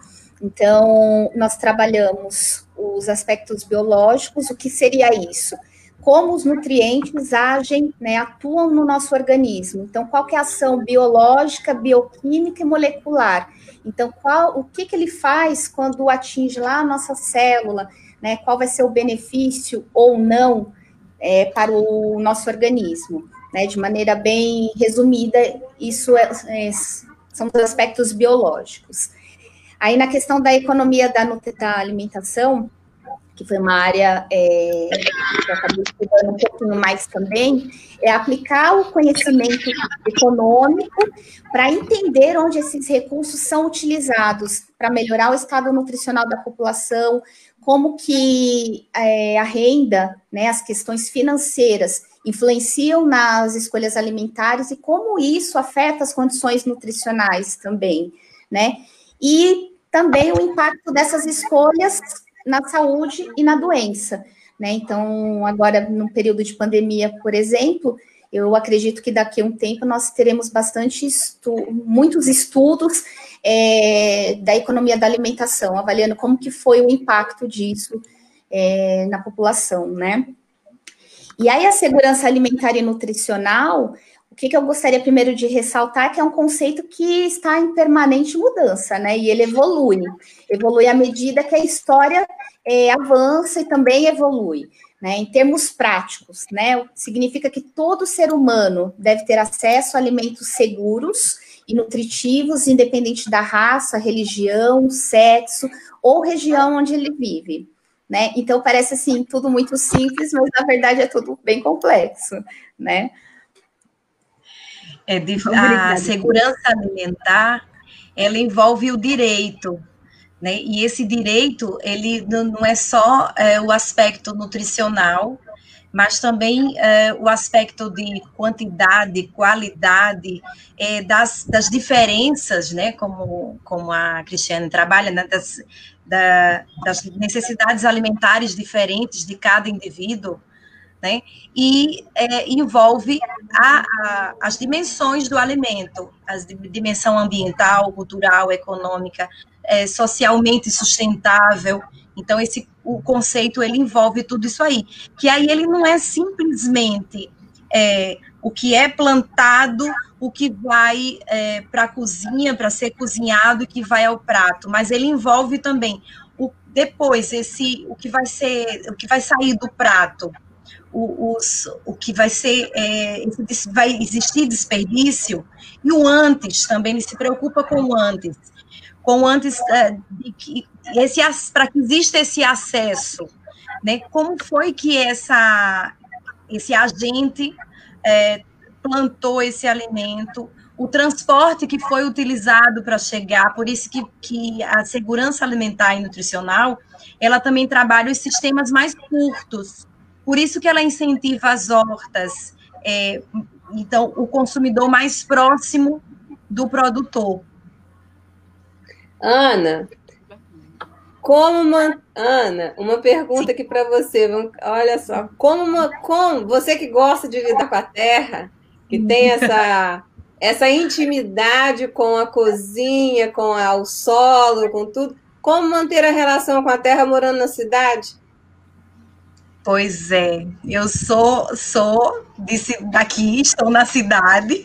A nossa cidade, infelizmente, não tem uma não tem uma é, cultura agrícola. É, é, a cultura agrícola aqui ela é acanhada. Nós somos uma cidade litorânea, então nós vivemos do turismo. Mas sim é possível. Nós fizemos até uma, uma tivemos uma, um projeto na escola e a nossa pedagoga, inclusive, que as duas pedagogas que, que fizeram parte do projeto estão aí no, no chat falando o tempo inteiro, Gerida Alves e, e Sandra. É, então, é, esse projeto foi justamente em valorização, então, a gente buscar da, uh, o que é que nós temos na cidade? Nós temos a feira. Então, quais as estratégias que nós temos para não, não nos distanciar distanciarmos da, do campo.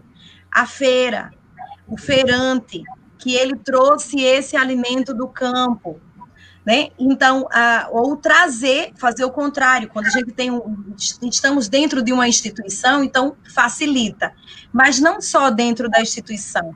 Então, se estamos, se somos uh, uma empresa privada, é, nós podemos preferir adquirir dos alimentos que estão mais próximos a gente. Né?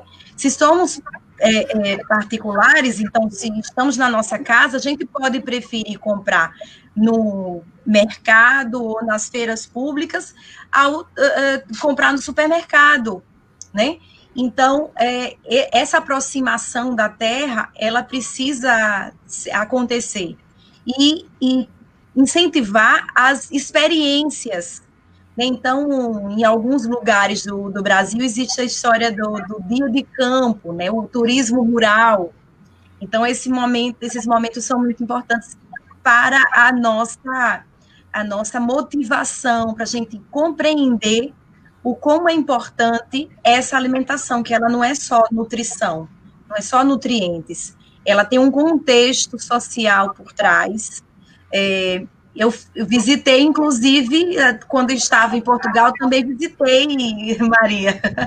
Fui sei, onde eu vou, eu procuro, procuro campo.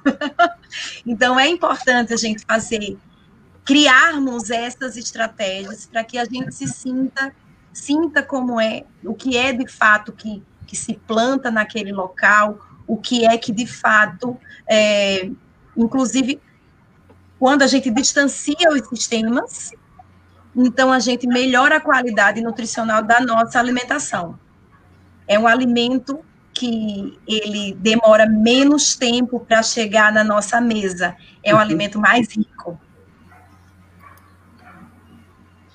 Para toda essa conversa sobre alimentação saudável, é, é, ela serve de alerta mesmo, acredito, para as pessoas é, mudarem, aproveitarem o momento que a gente está agora mais em casa, mais isolado, para compartilhar esses momentos das refeições, mudarmos nosso ponto de vista em relação à comida, né, aos cuidados, que todos se tornem responsáveis pelo momento comida em casa, não só que seja uma responsabilidade normalmente da dona de casa, né, que vai escolher o que todos vão comer à noite ou vão comer ao longo daquela semana. Eu acho que o ser humano precisa se envolver mais em todos os aspectos com essa questão do alimento, até pensando na sua própria preservação, preservação da sua saúde, né? Acho que esse é um recado que podemos deixar. Uhum. É sim. Maria, comentar? Sim, é, é, eu concordo com a, com a Eliane, foi, foi, um bocadinho o que, o que disse há bocadinho, que acho que podemos um, um, aproveitar o que estamos a passar para vermos isto como uma, como uma oportunidade, e já que estamos a falar realmente da alimentação saudável e da importância uh, que ela tem, quem está a assistir ao live aproveitar aqui um, estas dicas que nós, nós estamos a dar ao longo desta, desta live, para também ten, tentarem aplicarem em casa e realmente como a Helena estava a fazer, pronto, todos colaborarem em casa, não é? Todos temos que ajudar e porque acho que até acaba por ser giro e engraçado essa, essa dinâmica familiar uh, relativamente à parte de, da alimentação. Gente, vamos, vamos falar agora um pouquinho sobre alimentação na escola. Vocês gostam do tema? Muito. então, Ana, um pouco, né? Pois, vou, vamos começar com você que já deu esse sorrisão aí. É, um, é uma paixão, né? É, e, e, principalmente saber é, que uma política pública, então estávamos falando é, até agora de estratégias individuais, né? E, e a escola é. é um local que a gente pode promover a alimentação saudável e, e é estratégico para a gente promover a alimentação saudável e é, de forma coletiva, que a gente termina envolvendo não só o, os nossos alunos, né? Então, e os alunos que nós temos de várias idades, é, nós envolvemos também os, as pessoas da escola, nós envolvemos os pais, os responsáveis, o entorno da escola, os fornecedores, eles, eles é, é, terminam para que eles atendam a escola, então eles precisam, eles começam a entender um pouco mais do que é a alimentação saudável. Que, que isso não pode na escola? Por que, que isso pode? Então, todas esse, esses, esses é, essa política, ela promove uh, uma... Muita gente termina conhecendo o que é alimentação saudável por meio da alimentação escolar. Né? E nós temos a, a, o privilégio, né, Cristiane, de trabalhar num programa que é referência no mundo. Né? Temos um orgulho, é o PNAE, né, o Programa Nacional de Alimentação Escolar. Então, temos esse, esse orgulho né? Tenho muito, eu digo, costumo dizer que eu sou entusiasta da alimentação escolar. Deixa eu fazer um comentário apenas para que vocês possam completar, né? Porque como a Maria acredito que não conheça, mas o PNAE, ele é o Programa Nacional de Alimentação Escolar no Brasil. Ele que faz, né? Ele que oferece alimentação e que faz o repasse, né? da, das verbas públicas para as escolas, né? E aí, vocês conhecem um pouco sobre como é, é feito esse repasse? É, e quais as modalidades de ensino elas são as contempladas nas, nas escolas? Bom, é, na verdade o PNAE ele tem o diferencial da universalidade, né? Então ele é para todas, uh, todo o ensino público brasileiro. Né? Então, ele contempla todos os alunos, tá? em todas, todos os ciclos é, da, da escola pública. Né? É, o repasse é feito pelo FNDE, né? o Fundo Nacional de Desenvolvimento da Educação. Ele, o valor que o FNDE repassa é, tem que ser utilizado exclusivamente para alimentos, mas não, não é suficiente. Então, os municípios têm uma contrapartida em relação a esse valor que é repassado. Dentro desse valor, que é calculado por aluno e pelos meses do ano, né, pelos dias letivos, são 200 dias letivos, é, e por valores específicos de acordo com o ciclo, considerando que muda né, a, a questão nutricional, o aporte nutricional é diferente em cada fase, é, ele tem 30% destinado à agricultura familiar, desse valor total que é repassado do FNDE. Né? O município entra com essa contrapartida, né, é, pagando todo o resto e alimentos também, porque, como eu disse, acaba sendo insuficiente pelo cardápio que normalmente os municípios é, fazem o planejamento, né? Infelizmente, a gente tem uma realidade bem distinta no Brasil e alguns municípios ainda precisam lidar com essa questão de recursos, trabalhando unicamente com o que é repassado do FNDE, e aí é um desafio muito grande, né? Eu, como aluna, sou entusiasta também do, do programa, sou apaixonada, tanto que eu estava em outra área e pedi muito para voltar para a alimentação escolar, porque eu realmente acredito nesse direito e no quanto é importante a alimentação para o desenvolvimento do aluno, e principalmente da criança. Né? A Ana, com certeza, vai eu, eu, ia, eu, por acaso, aqui nesta, pronto, nesta área que não é a minha, ia só mesmo dar os parabéns por, pronto, por, por esta iniciativa, não é? E a importância que isto realmente tem também na idade escolar, não é? Acabamos por estar nesta idade é que acabamos por estar um, a, fazer, com que as crianças também criem os seus hábitos alimentares, não é?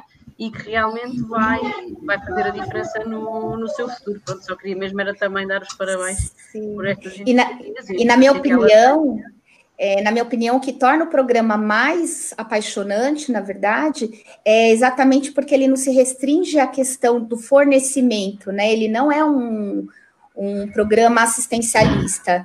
Ele vem aí de um de uma conversa, né, de um diálogo muito grande em relação ao direito humano à alimentação adequada, e ele busca é, alimentação saudável, busca a implementação da educação alimentar e nutricional nas escolas, e então isso é muito, muito importante e interessante dentro do nosso programa, né?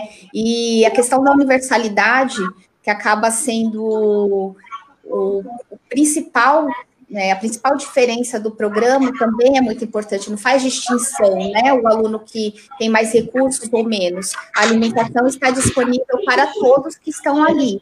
Então, isso é muito interessante. E uma coisa que me fascina no programa também é a questão da equidade que a gente busca, né? Que seria tratados diferentes com, diferente, com diferenças para ter o mesmo, as mesmas condições, né? Os mesmos, a mesma, como que eu vou falar?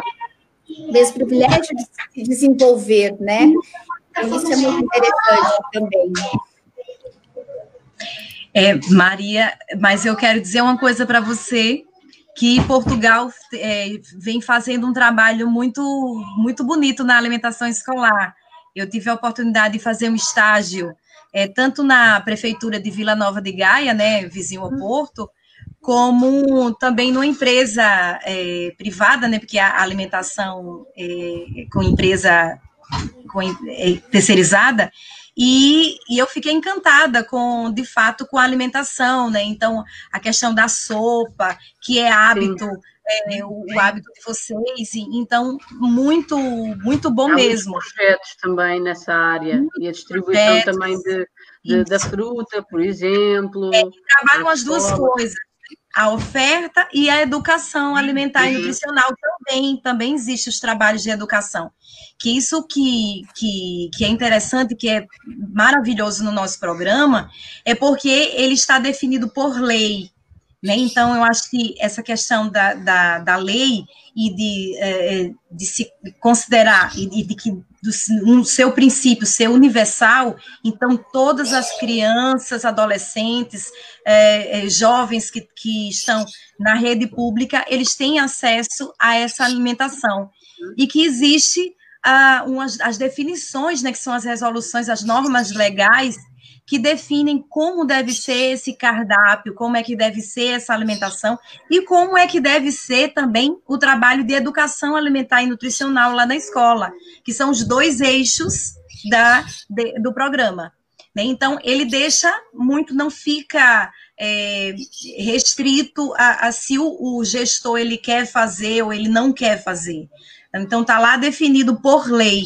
Esse é um diferencial muito importante, eu acho que é um diferencial que nos alegra, né, que nos empolga mesmo, porque é, temos essa possibilidade de, em todas as partes do Brasil, ter esse direito garantido. Gente, ó, Janice disse que ela, ela está engordando 3 quilos com a, com a nossa conversa de hoje. Ah, então, olha lá, para cada cuscuz corra 3 quilômetros. Vamos, Eliane. Correr agora? Três quilômetros. Fazer uma corrida, fazer uma corrida da. coisas gostosas aqui. Por acaso Só tiver um cuscuz, né, Lili? Oi? Vamos correr. Eu corro Só da Bélgica até Portugal. Pois é, eu corro da Bélgica foi brownie, até Portugal. Hoje foi pastel. Não, eu corro da Bélgica até Portugal, Maria corre de Portugal até o, o Rio de Janeiro, e aí a, a, sequência continua. Thaís corre até São Paulo, de, a Cristiane Olha, eu vou correndo para Maceió, feliz em encontrar a Ana, que eu pego uma Ai, daquelas incríveis. vou para Maceió, escolhi. É. Será bem-vinda. Eu amo, eu amo, eu amo Maceió e, enfim, Ai, adorei muito o período que eu passei. Então vamos. Gente, Gente eu adorei é... a conversa. Eu adorei essa conversa. Eu acho que conseguimos deixar várias dicas e, enfim, ideias para as pessoas repensar, repensarem a sua relação com o alimento, né? Verdade.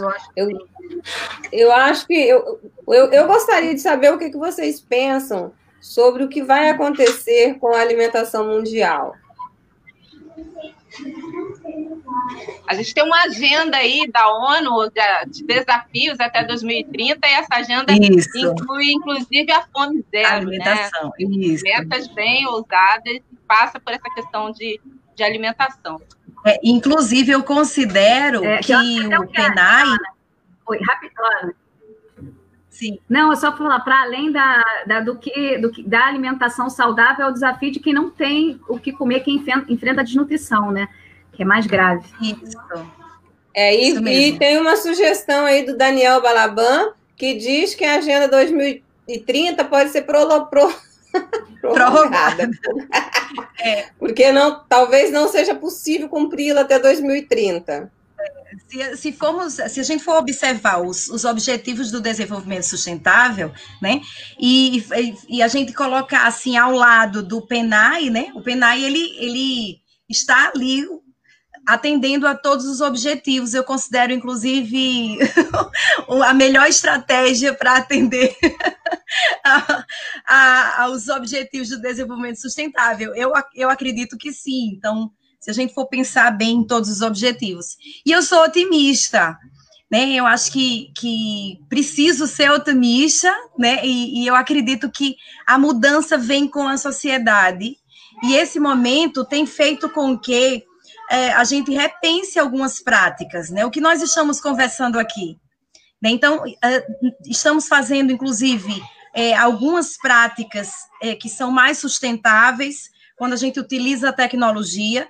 Então, a, a inovação está acontecendo em várias áreas, né? É, e, e, eu acredito sim que essa discussão de que, da, da, importância das políticas de segurança alimentar e nutricional, elas venham sim dar uma retomada é, nesse, nesse pós-pandemia, para que a gente é, é, tenha um, uma melhor uma melhor qualidade de vida, para que a gente consiga de fato valorizar o que é a alimentação, como a gente costuma dizer, que é comida de verdade. Então, eu sou, eu sou otimista, eu preciso ser otimista. Eu acho que todas nós somos otimistas, né? Quer comentar, Cristiane, um pouquinho sobre isso? A Maria Quero. também? Quero sim. É, eu acho que mais do que nunca nós precisamos pensar nos sistemas alimentares, né? Que é como esse alimento chega até a nossa mesa, qual que é o caminho que ele fez até a nossa mesa. Isso é muito importante a gente repensar, refletir e mudar. Né? Nós sabemos que algumas práticas não são adequadas, não são saudáveis e destroem não só a nossa saúde, mas o nosso planeta também. Então, eu acho que precisa ser muito repensado isso. É um assunto que realmente tem estado em foco. Eu acho que a gente, como profissional, precisa levar isso cada vez mais é, ao olho do furacão, né? É, a gente precisa falar disso, repensar isso.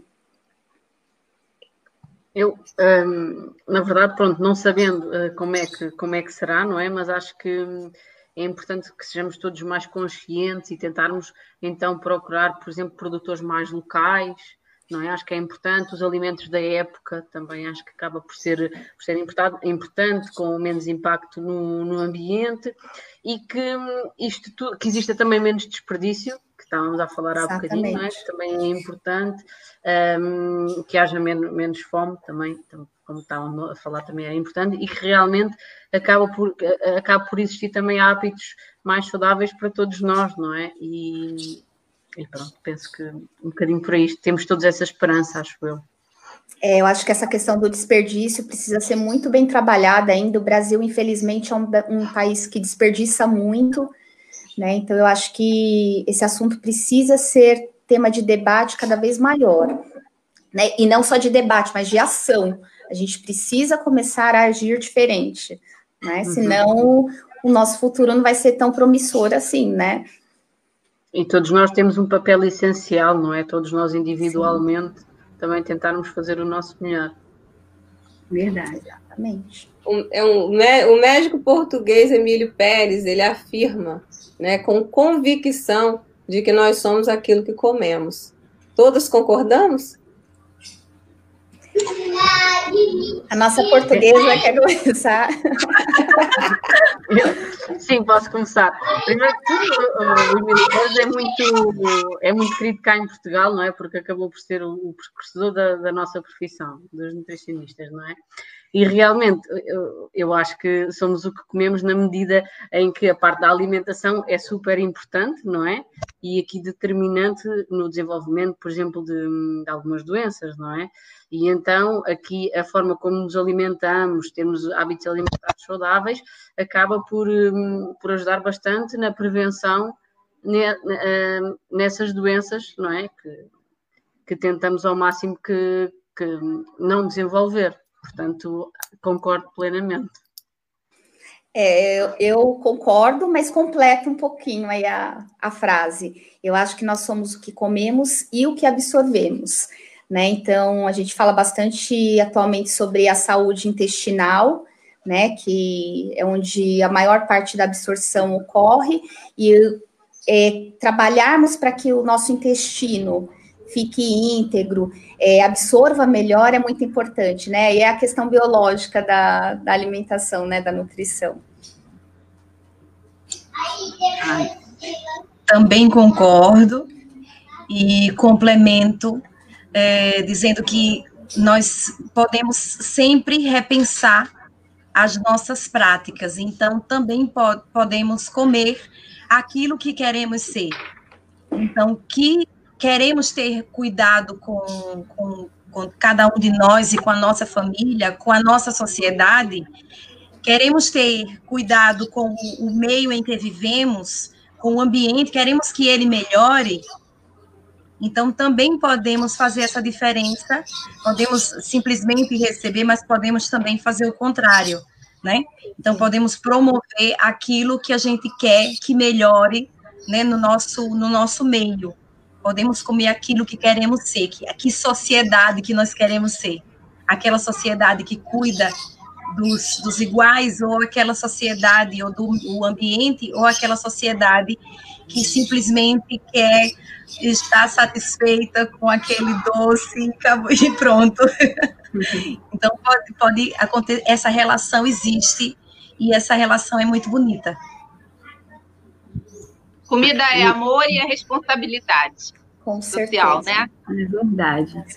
A gente, só, a gente só tem a ganhar, né? Quando é, se propõe a permitir que é, que as, os alimentos saudáveis entrem na vida, né? Que, que façam essa, essa mudança de uma forma integral, né? É, não só não considerar o alimento como simplesmente aquele alimento que vem para sua mesa, né? Considerando toda a cadeia, né? Toda a, a, a construção, como ele chega, a parte do, do, do cozinhar, né? Que você, a gente aprende muito hoje com vocês. É, e a alimentação e... ela vai muito além, né? Ela é, aborda questões é, culturais, da memória, né? Da muitos alimentos nós acabamos comendo quando adultos porque lembra o bolo da avó. Memória é, afetiva, lembra, né? É a memória afetiva, né? É, tem a questão né, psicológica também. Então, assim, a gente ter consciência do que a gente está comendo, buscar informação é muito importante, porque nós começamos a avaliar melhor as nossas escolhas, né? E eu acho que é, o conhecimento ele é tudo na questão da escolha, né? E na questão do nosso futuro aí melhor alimentar. Verdade. E qual é a dica? Qual, qual, é a dica que vocês deixam para as crianças, por exemplo, que têm tantas dificuldades com alguns alimentos? É preciso avaliar primeiro o porquê da dificuldade, né? É, aí é uma inteira para os pais, não sei. é, a questão da individualidade é muito importante, é preciso avaliar o porquê. Né? A criança é, passa por ciclos de recusa dos alimentos, mas passageiros. Então, o incentivo ele precisa estar presente sempre, mas a gente precisa entender o porquê daquela recusa. Né? Então, ter o alimento disponível, é a primeira coisa, o alimento saudável disponível. Eu acho que um segundo ponto, é, e aí não é para as crianças, né? Para os pais, na verdade, é não ter esse excesso de guloseimas disponível, porque a criança ela come, na verdade, o que ela tem disponível. Se a gente tem demais biscoitos recheados, né?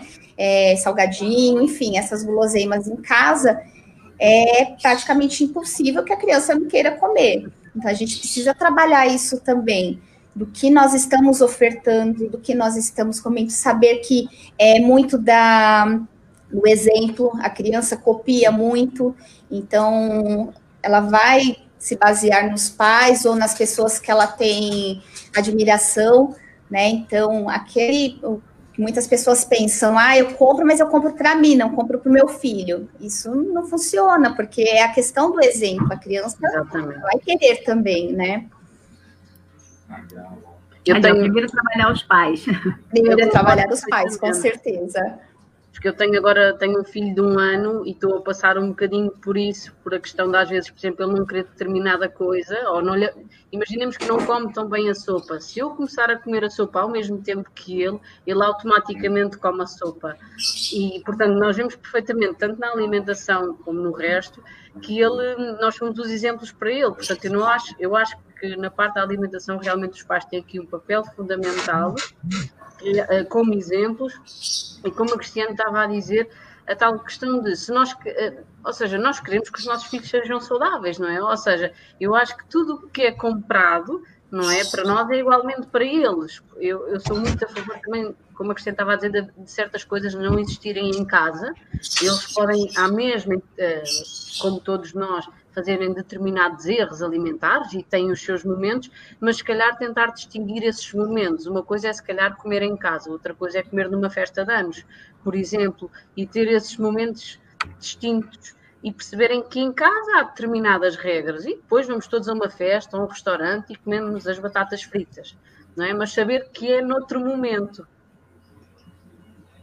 Então, a constância que está em casa, nosso lar. Então, esse espaço que dos, dos, momentos de fato que a gente tem que a, a, criança, então quando a gente estuda sobre comportamento alimentar, criar esse ambiente agradável e fazendo referência, então nesse ambiente agradável ter a alimentação saudável, né, faz com que e com o exemplo e aí se observa que quando a gente fala sobre comportamento alimentar, é, a, a influência da família e a influência da escola, elas estão em primeiro lugar que a influência dos profissionais de saúde. Então, é, é importante trabalhar a família, e a escola, então quem que, que não tem, Maria, quando começa, você começar a levar o seus fi, seu, seu filho para a escola, ele vai ter como referência o, o professor. Né? É uma referência que está ali, que, que vai ensinar e tudo. Então, as principais referências é, estão, sim, na família e na escola. Por isso que a estratégia, é, e é tão importante esse programa, porque ele vai num ponto que muitas vezes a gente não não, as escolas não nem sempre pensam nisso, né? Então é, é, importante porque ele fez garantir, é um programa bastante antigo, né? Mas que vem se modificando, né? Tem mais de 60 anos, mas que ele vem se aprimorando e, e eu acredito assim que desde 2009 ele tomou uma, uma nova roupagem e que auxilia muito as nossas crianças nessa adoção de hábitos alimentares saudáveis. E aí eu recomendo que todas as escolas, não só as públicas, façam isso, porque é o bem para a nossa sociedade, não só para aquela criança. Teremos adultos com alimentação melhor. Ah, muito bom isso, né? É uma é... outra coisa. Desculpa, Thaís. Pode não, falar. pode falar. Não, pode continuar. Não, eu queria falar rapidinho uma coisa que eu observo isso em consultório pela experiência é, falas de recusa de alimentos. Então, os pais precisam evitar isso, que falar mal do alimento, digamos assim. Né? Então, eu não gosto de, sei lá, beterraba, e aí eu fico falando que a beterraba é ruim e não ofereço também. Independente do gosto do pai, Se a gente tem essa consciência que é saudável, que é importante, é importante é ofertar também. É importante incentivar o, o, consumo, né? Mesmo do que a gente não gosta, evitando falar que não gosta, né? Exatamente. É verdade, que aí já cria uma rejeição, né? É, já psicológica até, né? Sim. Eu queria agora, meninas, que vocês é, é, quem, quem, quem quiser botar a receitinha ali, todo mundo ficou em casa com. Vocês deram vários exemplos de alimentação, de alimentação saudável e ficaram com um gostinho, né? Uma água na boca. Então, acho que é, Maria e Ana Luna separaram ali uma receita para dar a dica, né? A gente coloca aqui a foto, vocês comentam e depois a gente disponibiliza também no Instagram da, okay. da editora. Eu depois eu vou procurar a Ana e a Maria. A Ana, porque eu quero aprender a fazer biomassa de banana verde em casa. E a Maria, porque eu quero. Eu quero descobrir como preparar o tal bolo de maçã na frigideira. É uma sugestão sua de snack, de Tá no seu é. cardápio do Instagram. Eu, eu, estou encantada com rede, as redes sociais da Maria. São muitas é. receitas maravilhosas. Eu tento descomplicar. O resumo das minhas redes é tentar descomplicar a vida das pessoas em casa, que até elas conseguirem ter uma alimentação saudável, mas sem pensarem que têm quase que, que ter quase outro emprego. Inclusive, inclusive, durante a quarentena, Maria preparou vários e-books né, com muitas receitas especiais para que as, facilitar as, as, as, a vida das pessoas, né? Foi, e algumas emendas, porque e realmente achei que ajudou e foi engraçado porque preparei emendas com snacks e pequenos almoços, café da manhã, e, e, refeições principais, porque as pessoas referem muita dificuldade do planeamento e da organização, então eu fazia as emendas com as receitas, ou seja, as pessoas só tinham que ver a emenda e se quisessem fazer aquela receita já tinham a, a semana toda definida para, hum, para ser mais fácil a parte das refeições familiares. Achei que era uma boa ajuda na parte da pandemia. Verdade. E a receitinha agora, cadê? Ah, é minha? Rafael, tem a sua, a sua é a do pastel, né, Rafael? Pois. Eu escolhi pastel. pastéis de bacalhau. Isso. Mas a, mas a fotografia é assim em quadrados, mas eu vou explicar porquê. Os pastéis de bacalhau, às vezes nos meus workshops que eu faço, as pessoas dizem: Ai Maria, fazer pastéis de bacalhau dá muito trabalho, porque temos que estar com a colher a fazer os moldes. Então eu, eu achei, por que não fazermos os pastéis de bacalhau num tabuleiro, fazer, não é? A receita, pôr no tabuleiro, vai ao forno e é só cortar, não dá trabalho nenhum. Achei que era, que era uma boa sugestão. Depois, aqui na, na parte da própria receita, também mudei alguns ingredientes, no sentido em que, em vez de ser frito, não é? Que é a receita tradicional, fazermos no forno, e em vez de utilizarmos a batata, que é também da receita tradicional, aqui eu utilizei o grão, o, o grão de bico. Hum, adoro. Aqui de, de de tornar aqui a receita, a receita diferente, porque de resto temos o bacalhau, coloquei farinha de aveia, o grão, os ovos, e depois a cebola, os alhos, e é realmente pôr tudo no tabuleiro, vai ao forno, nós cortamos, e é muito mais fácil do que estar a fazer os moldes, por isso é que me lembrei desta, desta sugestão. A, a receita está ali no chat, viu? E depois a gente... Que delícia! Depois a gente disponibiliza. Adorei. Ana, Ana, sua receita. Bem, a minha receita tem a contribuição da nossa gastróloga, né, Raquel Maria, Raquel Vieira, que inclusive está aí no, no, no, também falando com a gente, mas ela é, fez um, uma, um bolo diferente, é um bolo que tem um compromisso social, né, que tem ah, é com uma fruta, então ficou o bolo azul de, de genipapo, né? Genipapo é uma, uma fruta nossa e, inclusive, esse bolo ele foi, ele ganhou em terceiro lugar no concurso de alimentação é, utilizando as punks, né? Que são as plantas alimentícias não convencionais. Isso. E, e, aí eu achei muito muito interessante, perguntei se ela se poderia é, divulgar a receita, e a receita é, é ela é muito rico, o genipapo é muito rico, e que muitas vezes não é consumido né, pelo o, o, cheiro que é um pouco mais forte. Então, inclusive, as crianças às vezes não querem consumir o genipapo. E aí eu, inclusive, fiz um teste, inclusive, com meus filhos, né? Eles fazem bastante teste com meus filhos e, e, e de fato foi um sucesso né? Ela venceu esse concurso aí em terceiro lugar. Os outros lugares, um era uma professora de gastronomia e a outra era uma agricultora familiar. Então, os três colocados foram maravilhosos, assim.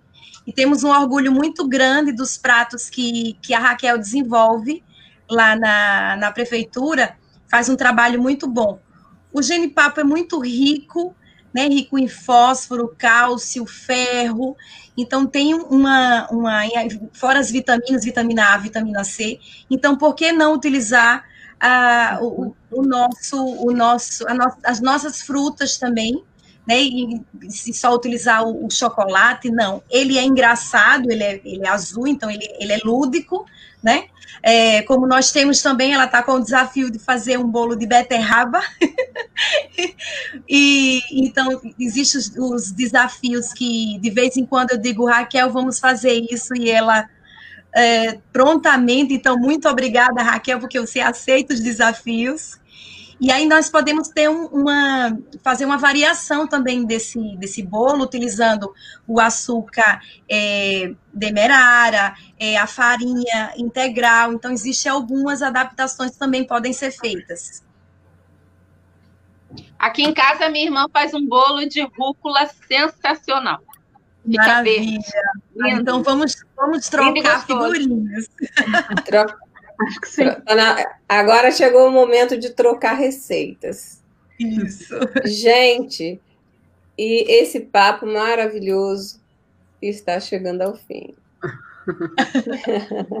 é uma pena, mas a nossa live está chegando ao fim.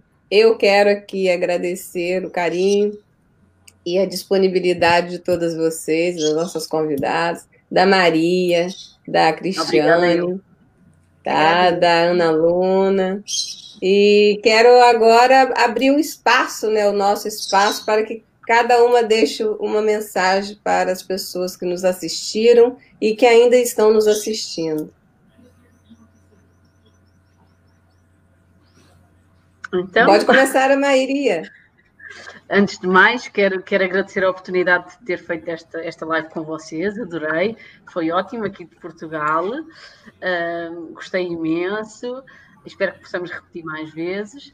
A minha mensagem um, é apenas que vejam a alimentação saudável como uma coisa que é simples, que não é assim tão difícil como muitas vezes nós, nós pensamos que é, que não tem que ser restritiva, que temos que ter prazer a comer temos que, que gostar realmente do que gostamos, porque se, senão um, a alimentação não é então sustentável ao longo do tempo. E eu acredito que nós temos que ter uma alimentação que seja sustentável, que nós gostemos e que queremos que esta alimentação faça parte da nossa vida, ou seja, termos um estilo de vida, um estilo de vida, um estilo de vida saudável. Pronto, é esta a mensagem que eu, que eu quero deixar e quero agradecer mais uma vez. Cristiane? Bom, eu gostaria de agradecer a oportunidade, foi um prazer enorme estar com todas vocês. É, como mensagem, eu também é, gostaria de deixar que a alimentação é algo simples e precisa ser é, prazerosa também, né? Não é, a gente não precisa se restringir à questão dos nutrientes, mas lembrar sempre que a alimentação é muito mais do que isso então, tem a questão do prazer, tem a questão da cultura, isso também precisa ser valorizado, e que nós precisamos buscar um entendimento acerca do que envolve a alimentação na nossa vida, né?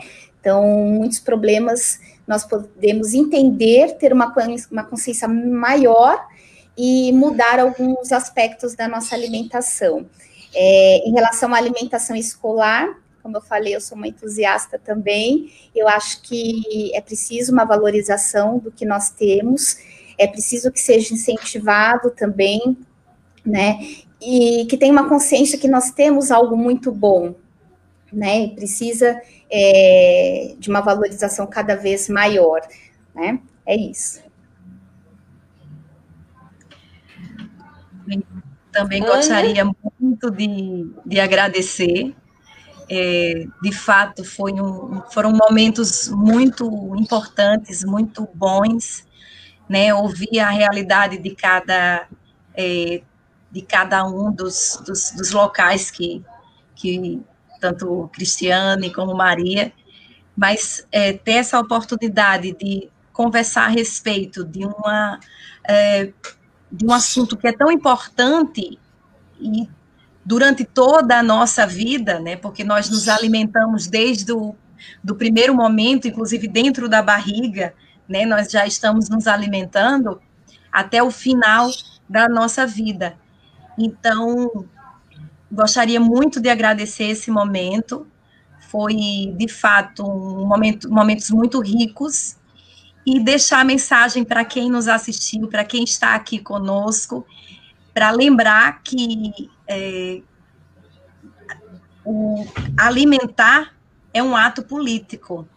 Né? Então, a gente pode decidir e definir como será a nossa realidade agora, lá na frente, de acordo com o que a gente se alimenta né? Tanto a nossa individualidade, então, tanto a nossa realidade individual, como a nossa realidade em sociedade. E aí, vamos pensar nisso, vamos refletir e fazer boas escolhas. Obrigada, Cristiane, Ana e Maria, por compartilharem seus conhecimentos, trazerem as dicas. Obrigada também a Isa e Thaís pela, pelo convite, a oportunidade de participar participar. E a quem assistiu, parabéns por se interessar por esse assunto e compartilhe, né? A gente deseja que compartilhe é, para que outras pessoas também é, comecem a ter mais contato com essa questão da, do alimento, da importância que é comer bem, em vários aspectos. Verdade. Obrigada, Lili, é, Cris, Ana e Maria. É, Isa, também deixo o meu beijo, aprendi muito com vocês. Gente, nós espero vocês no próximo sábado, às 16 horas, com a live Câncer Infantil, exemplos de luta e solidariedade.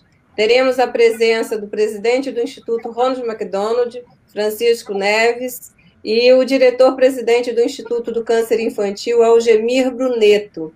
A ideia é que o programa abre espaço para que as pessoas possam fazer doações aos projetos do Instituto Ronald antes, durante e depois da live. Estamos com a participação de todos e todas. Um ótimo fim de semana. E nós encerramos o nosso programa com essas delícias, né? As fotos dessas delícias preparadas pelas nossas convidadas. Tchau. Muito obrigada. Tchau, tchau. Tchau, tchau. Obrigada.